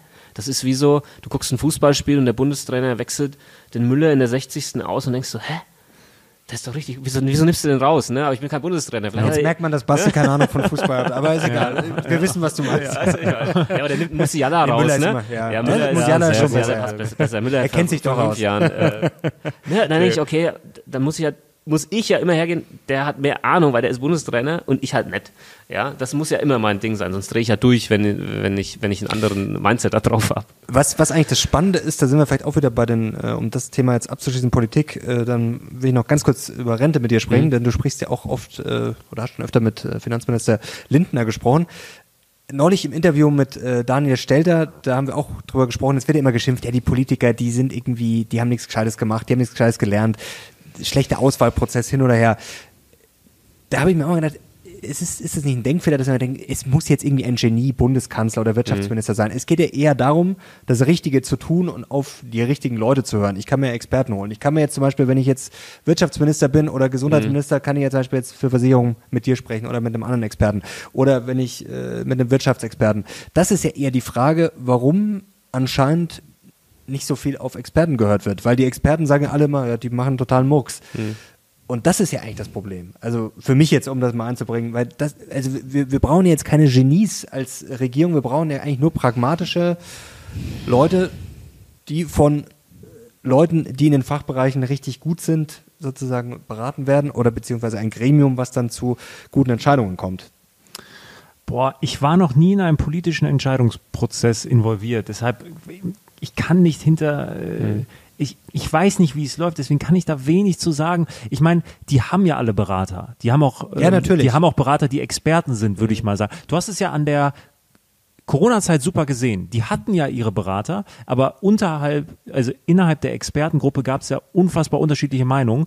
Aber die Regierung hat dann irgendwann die Experten nur noch gehört, die sie halt, die irgendwie deren Meinung waren oder oder Ja, das oder ist ja so- dann wahrscheinlich das. Problem, dass So. ich als Minister habe ich halt dann vielleicht irgendwie, Ich habe eine ich hab was vor und Grundeinstellung dann hole ich mir im Zweifel natürlich Den, der- vielleicht Leute, die sagen, ja okay, das oder von der Partei oder wie auch immer. Das ist ja auch sicherlich ein Problem. Deshalb glaube ich, dass das- schon Experten im Hintergrund ein super Gewicht haben. Die Frage ist, wie ähm, homogen und heterogen ist diese Expertengruppe? Ich glaube, da könnte man was machen. Und na, das Problem immer bei Experten ist ja, äh, es kann eigentlich immer nur ein anderer Experte bewerten, ob jemand ein Experte ist. Ja, ja. Da, ne, das, Das stimmt, Das, ja. das heißt, ich würde dem nicht so ganz zustimmen. Das heißt, jemand in der Funktion jetzt eines Bundesfinanzministers sollte halt Ahnung von dem Thema haben. Weil ansonsten Natürlich, ist natürlich das Ahnung schwierig. schon, klar. Ähm, weil ansonsten wäre das ja einfach eine austauschbare Personalie. Ja, wo einfach irgendjemand anderen draufsetzt, der irgendwie vielleicht, weiß ich nicht, gerade gut ankommt irgendwo da draußen und der macht halt einfach das, was sein Expertenstab ihm sagt. Ja, Äh, was mit Sicherheit auch in vielen, in einigen Fällen so, so läuft, ja, oder in anderen das, Ländern. das wollte ich nicht sagen. Expertise wäre natürlich gut. Ich meinte nur, wir brauchen jetzt vielleicht nicht äh, Das den erfolgreichsten Unternehmer Okay. aller Zeiten als Wirtschaftsminister, aber du hast völlig recht. Ja. Also Aber wäre es denn so gut. verkehrt? Angenommen, Auch nicht, ich hätte auch nichts dagegen. Ja. Nee, nee, um Gottes Willen, also hätte ich auch nichts dagegen, aber äh, es würde dann vielleicht auch jemand rein, ja, der Expertise natürlich hat, klar. Das, Hm. Also, dass wir da äh, Optimierungspotenzial haben, das auf jeden Fall. Also, Aber du hast recht. Ich, das, das wollte ich nicht sagen. Ich war auch noch nie in so einem politischen Entscheidungsprozess mit dabei. Ich wäre super Ja, gerne voll. mal, um das zu verstehen. Und ich habe mir, ähm, und vielleicht ist das jetzt die Brücke äh, zum, zu unserem Bundesfinanzminister, ähm, ich würde mir halt zum Beispiel von der Politik mehr Transparenz wünschen. Hin zu uns Versicherungsvermittlern wird immer nach Transparenz ähm, gerufen und das ist auch richtig und ähm, das versuchen wir auch unser Bestes, genau das zu gewährleisten. Aber mal den ganz normalen Bürger hin mitzunehmen in so einen Entscheidungsprozess, Transparenz zu zeigen, guck mal, das ist jetzt hier gelaufen und, und, und das haben wir gemacht und deshalb haben wir es auch gemacht und halt vielleicht auch in zwei Wochen sich hinzustellen und sagen, hey, das war kompletter Blödsinn, was wir da gemacht haben. Jetzt haben wir neue Informationen, wir werden es gerade neu. Das wird auch Vertrauen schaffen. Also das hat mir gefehlt ähm, oder fehlt mir tendenziell, sich auch mal hinzustellen und sagen, das war nicht so gut ähm, oder allgemein mal die Nähe auch mal zu suchen. Und ich weiß, es gibt Meinungen, die finden Christian Lindner ähm, super und andere genau das Gegenteil äh, davon. Aber was ich halt einfach gut finde, ist, dass er in diesen Austausch geht. Ja, und jetzt ich schon zweimal Instagram Live mit ihm hatte, dann haben wir Fragen beantwortet, war zweimal schon im Bundesfinanzministerium interviewt. Das würde ich mir halt von anderen auch wünschen. Ja. egal wie du jetzt zur FDP oder zu ihm äh, stehst, das, das zu machen. Und dann siehst du halt auch mal, gut, das ist halt echt zum Beispiel auch ein Knochenjob. Also das ist echt, wo ich mir denke, puh, Ja, einfach ist das natürlich nicht. Also, Ja. da wird natürlich auch Ich- mal äh, sehr billig draufgehauen, das ist Ja, klar. natürlich. Da wird jeden Tag, also ich meine, ich habe ich hab das, glaube ich, mal eben im Ganggespräch gesagt. Ich meine, hey, ich realisiere das gerade mal. Also bei uns wird ja jede Woche draufgehauen. Ja, auf den Versicherungsvermittler und die Versicherer, das funktioniert einfach, ne? Aber auf euch wird ja jeden Tag draufgehauen. E egal, was du machst, wird ja immer irgendwo draufgehauen. Es immer eine Stelle gibt, wo du draufkloppen kannst. Das ist schon, das ist schon brutal. Ich weiß jetzt nicht, ob das Christian Lindner macht, aber es wäre auch schön, wenn er nicht nur zu Influencern geht, die ihm nahestehen. Ja. Oh, ihr klingelt schon. Guck, Jetzt, ich einmal. ist das eine Christian Pizza bestellt. ja, warte, Das Bundesfinanzministerium. Ich hoffe, es ist was Wichtiges. Aber wir versuchen das nicht zu schneiden. Das ist tatsächlich, wenigstens auf die Post ist noch äh, Verlass. Äh, Stichwort Lindner. Ähm, es gibt ja auch einiges zu tun. Also Ja. Aktienrente, das ist ja ganz nett, dass da ein bisschen was getan wird. Das sagen ja viele, oh, das ist aber jetzt. schon weitermachst. Ja, ja, kein Problem. Wir sind ja hier äh, effektiv, damit nichts geschnitten werden muss. Ähm, da sagen ja viele, das ist so ein bisschen Murks, beziehungsweise ein Tropfen auf einen heißen Stein. Äh, ja, Rente, rechnest du noch damit, dass du einen Cent staatliche Rente bekommst? Mal Ich nicht, nee. Ich habe mich, auch 30 davon- ich hab mich davon auch befreien lassen. Ähm, als geht, als mhm. ähm, jetzt heute in meiner Funktion als Gesellschaft der Geschäftsführer, ähm, dann, dann geht das, äh, kannst du so ein Feststellungsverfahren machen. Ähm, Mache ich auch kein Geheimnis draus, mhm. ne? weil wenn ich die Möglichkeit habe, über andere ähm, Anlagen, Investitionen, vor allem als, als Geschäftsführer und Gesellschafter, äh, mein Geld anzulegen und zu wissen, da kommt später mal auf alle Fälle was raus, dann werde ich das machen. Ja? Also da kann ich mir, kann ich mich nicht dazu abbringen zu sagen, okay, aus Solidarität mache ich jetzt quasi mit meinem Wissen noch alles, quasi renne ich wissendes, wissenden Auges quasi in die, in die laufende Kreissäge, weil das wird später niemals reichen für, für meinen Lebensabend, ja.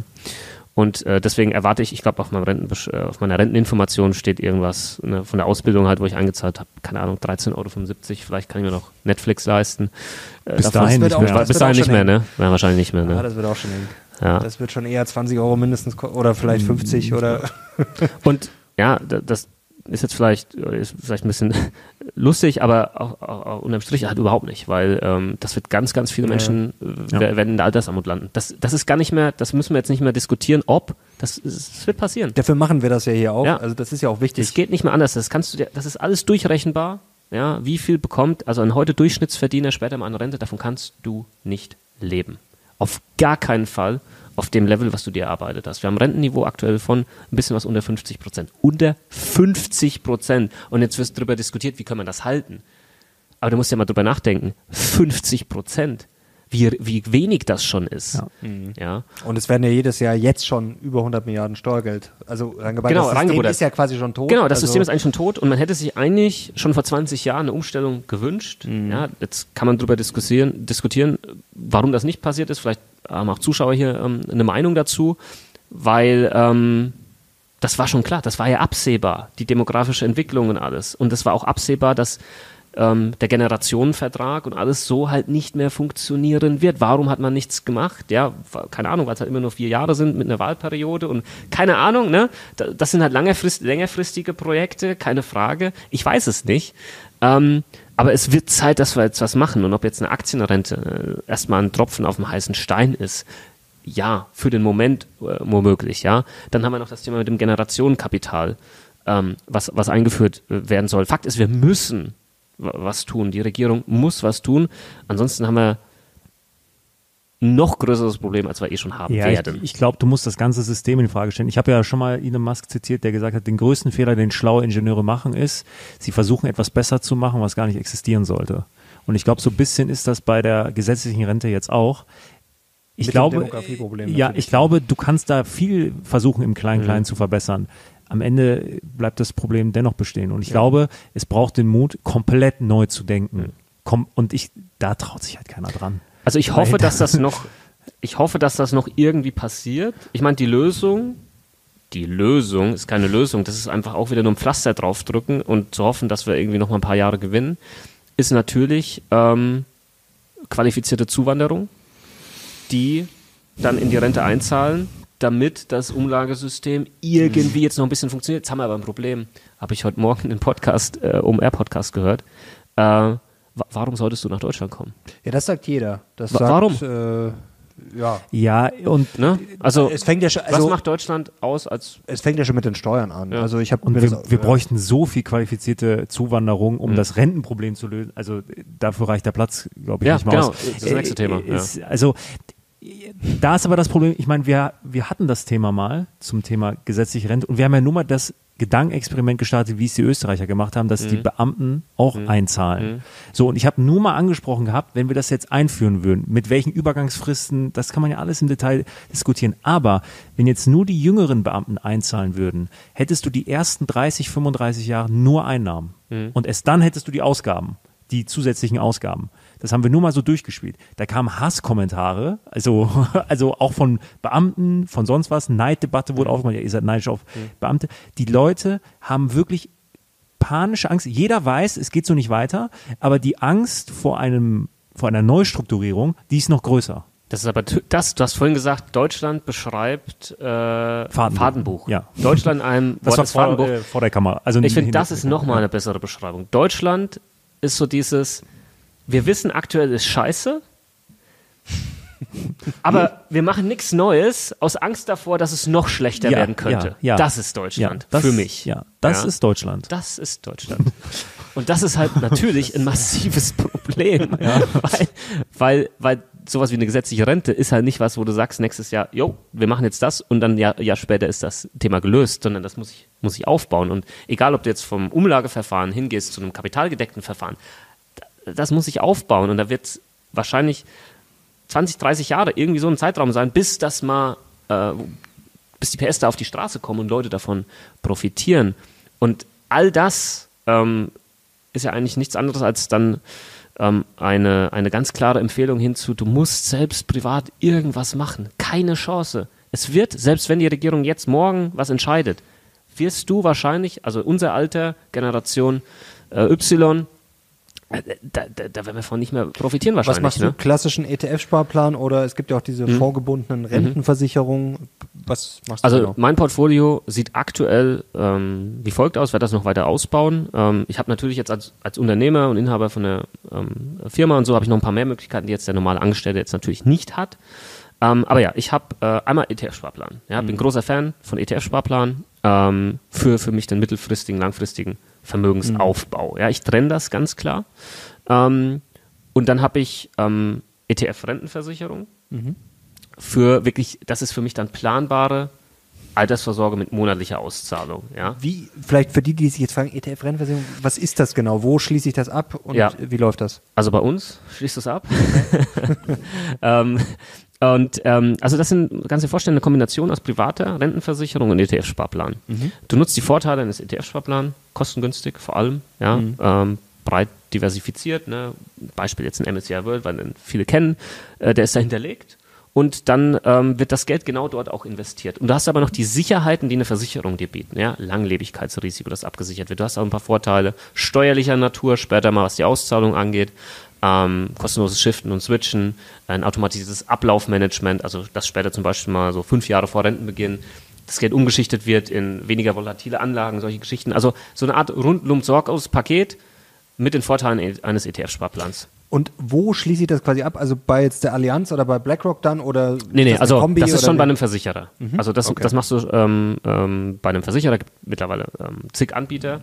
Ähm, man sollte halt auf die Effektivkosten gucken. Ja, also wir haben Anbieter bei uns, die, ähm, da liegt das unter 1%, was echt gut ist mittlerweile. Ja, also dieses auch private Rentenversicherung ist sehr teurer, ist auch so ein Satz, der einfach nicht stimmt. Ja, klar gibt's teure Anbieter, da solltest du halt nicht hingehen. Ähm, aber es gibt eben auch die mit, mit super niedrigen Effektivkosten, ähm, einem guten Rentengarantiefaktor, falls das noch nie jemand gehört hat, mal merken, das ist wichtig, der muss auch garantiert sein, weil basierend darauf errechnet sich später mal die monatliche Rente, die du bekommst, ähm, zusammen mit dem Kapital, was vorhanden ist. Und was kommt da raus? Jetzt mal ganz, Mhm. es ist auch immer schwer pauschal, aber sagen wir mal, einen ETF-Sparplan, den ich jetzt abschließe, den kann ich ja mit quasi, äh, nicht kostenlos, aber das ist ja mittlerweile schon Ja. 0,1, 0,2, sagen wir mal 0,3 ist heutzutage schon teuer. Äh, da habe ich nicht viel Kosten, sag mal, da habe ich nach 50 Jahren im Schnitt 6, 7, 8 Prozent. Mhm. Wir wissen es nicht genau, können da nur natürlich aus der Vergangenheit ein bisschen rechnen. Was bleibt denn dann bei sowas übrig? Wie viel muss ich da quasi Also- an Einbußen hinnehmen? Wenn, wenn wir das jetzt mal gegeneinander laufen lassen wollen, was ich schwierig finde, weil es sind einfach zwei unterschiedliche Produkte. Ja, aber das ist tatsächlich immer das, was die Leute am meisten wollen. Mach doch mal, ne, mach doch mal die Rechnung auf und dann sage ich, okay, also Fakt ist, normalerweise, wenn du nicht dauernd umschichtest oder sowas ähm, und Teilverkäufe oder was weiß ich machst, wirst du mit dem ETF-Sparplan am Ende mehr Kapital haben. Das geht ja gar nicht anders, ja, weil der wird unterm Strich ähm, hat er die gleiche Anlage, wird die gleiche Rendite machen wie die, wie die Rentenversicherung, aber hat weniger Kosten. Ja. Und äh, die Rechnung, die du jetzt aufmachen musst, ist, was ist mir diese mehr Sicherheit, die die Versicherung mir bietet, wert? Ja? Was bist du für ein Typ? Und ich sage jetzt ganz ehrlich, auch wenn ich jetzt ähm, in diesem Finanzthema ganz tief drin bin, ja, habe Betriebswirtschaft und Recht studiert, bin ausgebildeter Kaufmann für Vers Versicherung, Finanzen und studierter Finanzfachwirt. Ich kenne mich ein bisschen aus, so würde ich trotzdem nicht für mich selbst diese ETF-Sparplan-Strategie rein hernehmen, um später mal meinen Lebensabend da, daraus zu finanzieren. Das ist mir zu heikel. Das, sind, das sind für mich zu viele ähm, Komponenten mit dabei, die ich nicht kontrollieren kann. Und der größte Risikofaktor bin ich selbst. Ich weiß nicht, wie ich in 30 Jahren gesundheitlich drauf sein werde. Ich weiß nicht, wie ich mental in 30 Jahren, wenn dann gerade meine Rente losgeht und ich habe jetzt, weiß ich nicht, ich, ich fahre die Strategie, ich bleibe voll investiert ähm, und mache irgendwie 4%-Regel oder sonst was und dann haben wir plötzlich einen Market Crash mhm. und 25% sind weg. Ich weiß nicht, wie ich dann, also ich würde wahrscheinlich nicht so da sitzen und sagen, ja, passt schon passt schon. Ist, ist so, ne? Wahrscheinlich nicht. Mhm. Also so stell, möchte ich mir meinen Lebensabend nicht vorstellen. Und ähm, ich will niemandem das absprechen, das so zu tun. Ja, das kann man. Man kann das über, mit einem reinen ETF-Sparplan, kann man sich da was aufbauen. Mir sind aber schon viel zu viele, äh, auch so im Gespräch, dann am Ende so ein bisschen vom Stuhl gefallen, weil sie gemerkt haben, sie haben sich noch nie die richtigen Fragen gestellt. Mhm. Nämlich, was ist, wenn? Ja, und ähm, dann merkt man, und das ist bei vielen unseren Kunden dann so, die sagen, ja, okay, ich kann ja auch beides machen. natürlich, ich mache beides. Ich habe auch beides. Fahr mhm. beides. Warum nicht? Das eine schließt das andere nicht aus. Das eine ist nicht besser als das andere. Und wie vorhin mit dem Thema Versicherung. Frag dich selbst, was ist dir wichtig, ja? Und einfach nur zu sagen, aber nimm einen ETF-Sparplan, weil die Rentenversicherung ist teurer und da kommt mehr raus, das ist kein Argument. Ganz kurz noch mit der Garantie, also wie läuft ja. das dann? Sag mal, ich habe jetzt einen ETF-Sparplan, ich spare jetzt an 30 Jahre und habe mhm. dann mit 65 ja, hab da eine Million rumliegen. Mhm. Ähm, du hast gerade gesagt, das Problem ist ja, bei einem Drawdown, nehmen wir mal 25 oder 50 Prozent. Wenn ich 10.000 Euro habe, ist das auch blöd, weil dann sind, ist die Hälfte weg, sind das 5.000 mhm. Euro, tut weh, wenn man jetzt anfängt oder nach mhm. fünf Jahren. Bei einer Million sind dann halt 500.000 weg. Mhm. Das ist dann natürlich blöd. Vor allem hat man dann natürlich nicht mehr so den langen Zeithorizont. Äh, genau. Was ist jetzt, wenn ich dann in einem anderen Produkt eine Million habe? Also, ja, also warum mal, kann da nichts passieren? Machen wir jetzt mal das Beispiel auf. Das ist jetzt nur ein Szenario. Ja? Mhm. Also mal angenommen, beides läuft ähm, und du hast jetzt von mir aus in dem ETF-Sparplan hast du dann halt eine Million drin mhm. und vielleicht in der ETF-Rentenversicherung, keine Ahnung, ich sag mal 800.000. Mhm. Ja? Ähm, vielleicht sind es auch mehr, je nachdem, was für einen Anbieter du gewählt hast, welche Kosten etc. Jetzt ähm, hast du es aber so gemacht, du wusstest halt, okay, du bist jetzt, keine Ahnung, sagen wir mal 62 oder so. So, ähm, geht bald los in Rente, es sieht echt nett aus, was da drin ist, ja, würde ich gern safen, die Kohle. Mhm. Ja, und dann könntest du dieses, dieses automatisierte Ablaufmanagement oder du kannst das auch selbst ansteuern, sehr oft du sagst, bitte umschichten jetzt in, weiß ich nicht, Geldmarktfonds oder mhm. keine Ahnung, was irgendwie halt gerade Sinn macht in dem Moment, was äh, weniger volatil ist. Und muss dann auch das nicht versteuern. Also oder nicht so wie jetzt, wenn ich jetzt meine ETF Genau, das ist ja nur Umschichtung. Muss, äh, genau. Genau, das ist, genau das, das ist so ein großer Vorteil. Das hast du halt nicht innerhalb mhm. einer Rentenversicherung, diese Steuerthematik. Mhm. Ähm, und dann äh, sagen wir, dann bist du 67, ähm, dann gab es vielleicht nochmal den Crash, ne, der ETF-Sparplan ähm, von der anderen Person, der hat sich nochmal, weiß ich nicht, um 25 Prozent oder nochmal mhm. mehr reduziert, wie auch immer. Und ähm, dann ist halt die Frage, was macht der und mit wie viel Geld kommt er jetzt klar? Und du hast jetzt halt einfach deine monatliche lebenslange Rente, die du da rausbekommst. Oder du lässt das halt auch aus, auf einmal auszahlen. Mhm. Geht ja auch. Das, du hast ja weiterhin bis, bis quasi du deinen Rentenbeginn legst, die Wahl, was du damit machst. Wie groß ist der Steuervorteil dann ungefähr? Also selbst wenn ich jetzt, ich habe hm. da natürlich beim ETF-Sparplan sagen wir mal ein bisschen mehr, aber ich, wenn ich das jetzt auf einen Schlag verkaufe, hm. dann ja, also du hast rechne die Steuern gegen, also was was genau, also du hast kommt dann dabei raus. Du hast ähm, du hast bei einer ähm, Rentenversicherung die folgende Besteuerung, wenn du das später mal auf einmal auszahlen lässt, du musst nur 50 Prozent der Erträge mhm. mit dann deinem ähm, Gütungssteuersatz versteuern. Okay. Also die Hälfte. Und das ja. ist halt womöglich um einiges weniger als bei einem ETF-Sparplan. Aber ich sage auch ganz ehrlich, wir, wir, kommen nie über das Argument mit den Steuern, mhm. weil finde ich immer schwierig äh, tatsächlich. Ja. Kann sich ja auch ändern. Aber unterm Strich, theoretisch. Unterm Strich, was ich mir wünschen würde, ist einfach, dass sich Leute ein bisschen mehr Gedanken machen, nicht einfach nur, weil irgendjemand in irgendeinem Video gesagt hat, mach einen ETF-Sparplan und mhm. keine Rentenversicherung, dass das jetzt das Ding ist. Da gehört viel mehr dazu. Du, musst ja, du brauchst eine Strategie. Du musst gucken, was ist, wenn. Ja, was ist, wenn ich vorher sterbe? Und keine Ahnung. Also all diese Sachen müssen da beleuchtet werden. Und dann gibt es kein besser und kein schlechter, sondern es gibt nur das, was deiner Philosophie am ehesten zusagt. Mhm. Dann solltest du diesen Weg gehen. Sobald wir anfangen, die Geldanlage, ich habe es im Buch, ich habe da ein ganzes Kapitel drüber geschrieben, über mhm. das Thema, ähm, was ist die beste Strategie? Die gibt es nicht. Mhm. Die beste Strategie ist die, die du durchziehst. Und nicht nur über 15, ja. sondern über 30 Jahre. Eines der größten Probleme mit, mit dem Thema war, die Leute ziehen es nicht durch. Das ist der Punkt. Das ist, deswegen sage ich, das größte Risiko bist immer noch du bei dieser ganzen Geschichte, weil du immer vielleicht dann nochmal einen schwachen Moment hast und so, ach, ich kann Ja. das wieder aufholen und die Märkte waren gerade gut. Keine Ahnung. Und dann machst du irgendwelche Dummheiten. Und das Spannende daran finde ich, dass gerade jüngere Menschen, also so mein Baujahr, äh, oftmals eine sehr, sehr große Klappe auf Social Media haben und sagen, ach, long only, Aktien ho- ho- äh, irgendwie 100 Prozent. Ähm, ja, alles schön und gut, aber das sind die, die auch noch nie einen Crash wirklich erlebt haben. Und äh, die, die 2008 erlebt haben, die die, die Dotcom-Bubble erlebt haben, ähm, die denken da schon ganz, ganz anders drüber. Und über die sollte man nicht lachen, sondern ähm, mit der Zeit kommen halt Probleme auf. Und da sollte man erst, bevor man eine Strategie äh, für allseits richtig ähm, irgendwie abstempelt, sollte man sich selber kennenlernen, gucken, wie es denn ist, wenn man mal 50 Prozent in den Miesen ist. Ja. Und sonst was. Und dann natürlich noch Alter. Habe ich zehn Immobilien? Habe ich, weiß ich nicht, Schulden? Habe ich Kinder? Ja. Bin ich Selbst wenn dreimal ich- geschieden? Also, also es ist ja wirklich. Selbst wenn ich Zeit habe und einen Anlagehorizont von 40 Jahren habe, ja, rechnerisch werde ich mit einem ETF-Sparplan alles schlagen. Ja. Okay. So, wenn ich aber ein ängstlicher Mensch bin und ich einfach ruhig schlafen möchte, immer, dann ist es für mich vielleicht besser, auf ein, zwei Prozent pro, äh, pro Jahr zu verzichten, aber dafür dann halt äh, irgendwie ein besseres Herz zu haben im Alter. Es Ja, gen genau, genau das ist der Punkt. Und das kann niemand irgendjemandem absprechen. Das kann niemand sagen, dass das falsch ist. Nein, weil das vielleicht für die eine Person genau so richtig ist.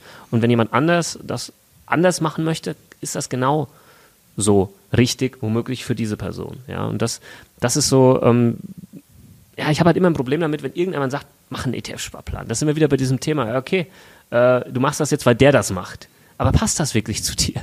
Ja, weil der wird dann halt nicht noch mal in, äh, weiß ich nicht, 40 Jahren dir das ausgleichen, was du jetzt verloren hast, weil du feststellst, das ge geht hinten vorne nicht auf äh, mit der Geschichte. Ja. guck mal, kaum versichert, nur Aktien. Das ist schon Also, ich- ich mal Bald, Leute- bald schwaches Herz. Du musst ja bald hier jemand Neues suchen. So, Männer, ich glaube, wir können noch stundenlang weiterreden. Wir haben schon wieder maßlos das, ja. überzogen. Aber es hat auch wirklich großen Spaß gemacht und es war ein super Talk. Basti, herzlichen Dank. Wir Danke packen dir. die Links unten rein. Du hast auch ein spannendes Buch geschrieben. Bestspiegel Bestseller kann ich euch auch nur empfehlen und natürlich ja von Basti. Ihr findet ihn sehr leicht auf Social Media, aber wir verlinken das natürlich auch nochmal. Danke dir und wenn ihr Basti wiedersehen wollt oder wenn ihr vielleicht ja, konkrete Fragen Da habt, bin ich mal gespannt. ja, Da wird gerne, einiges kommen. gerne Daumen hoch weh. Es gibt jetzt einer Daumen runter wegen dem Kommentar. also Leute, danke euch. Danke euch fürs Zuschauen und wie gesagt, gerne Daumen hoch, wenn es euch gefallen hat. Und natürlich Kanal abonnieren, um solche spannenden und hochwertigen Gäste nicht mehr zu verpassen. Wir sind jetzt raus. Bis zum nächsten Mal. Ciao.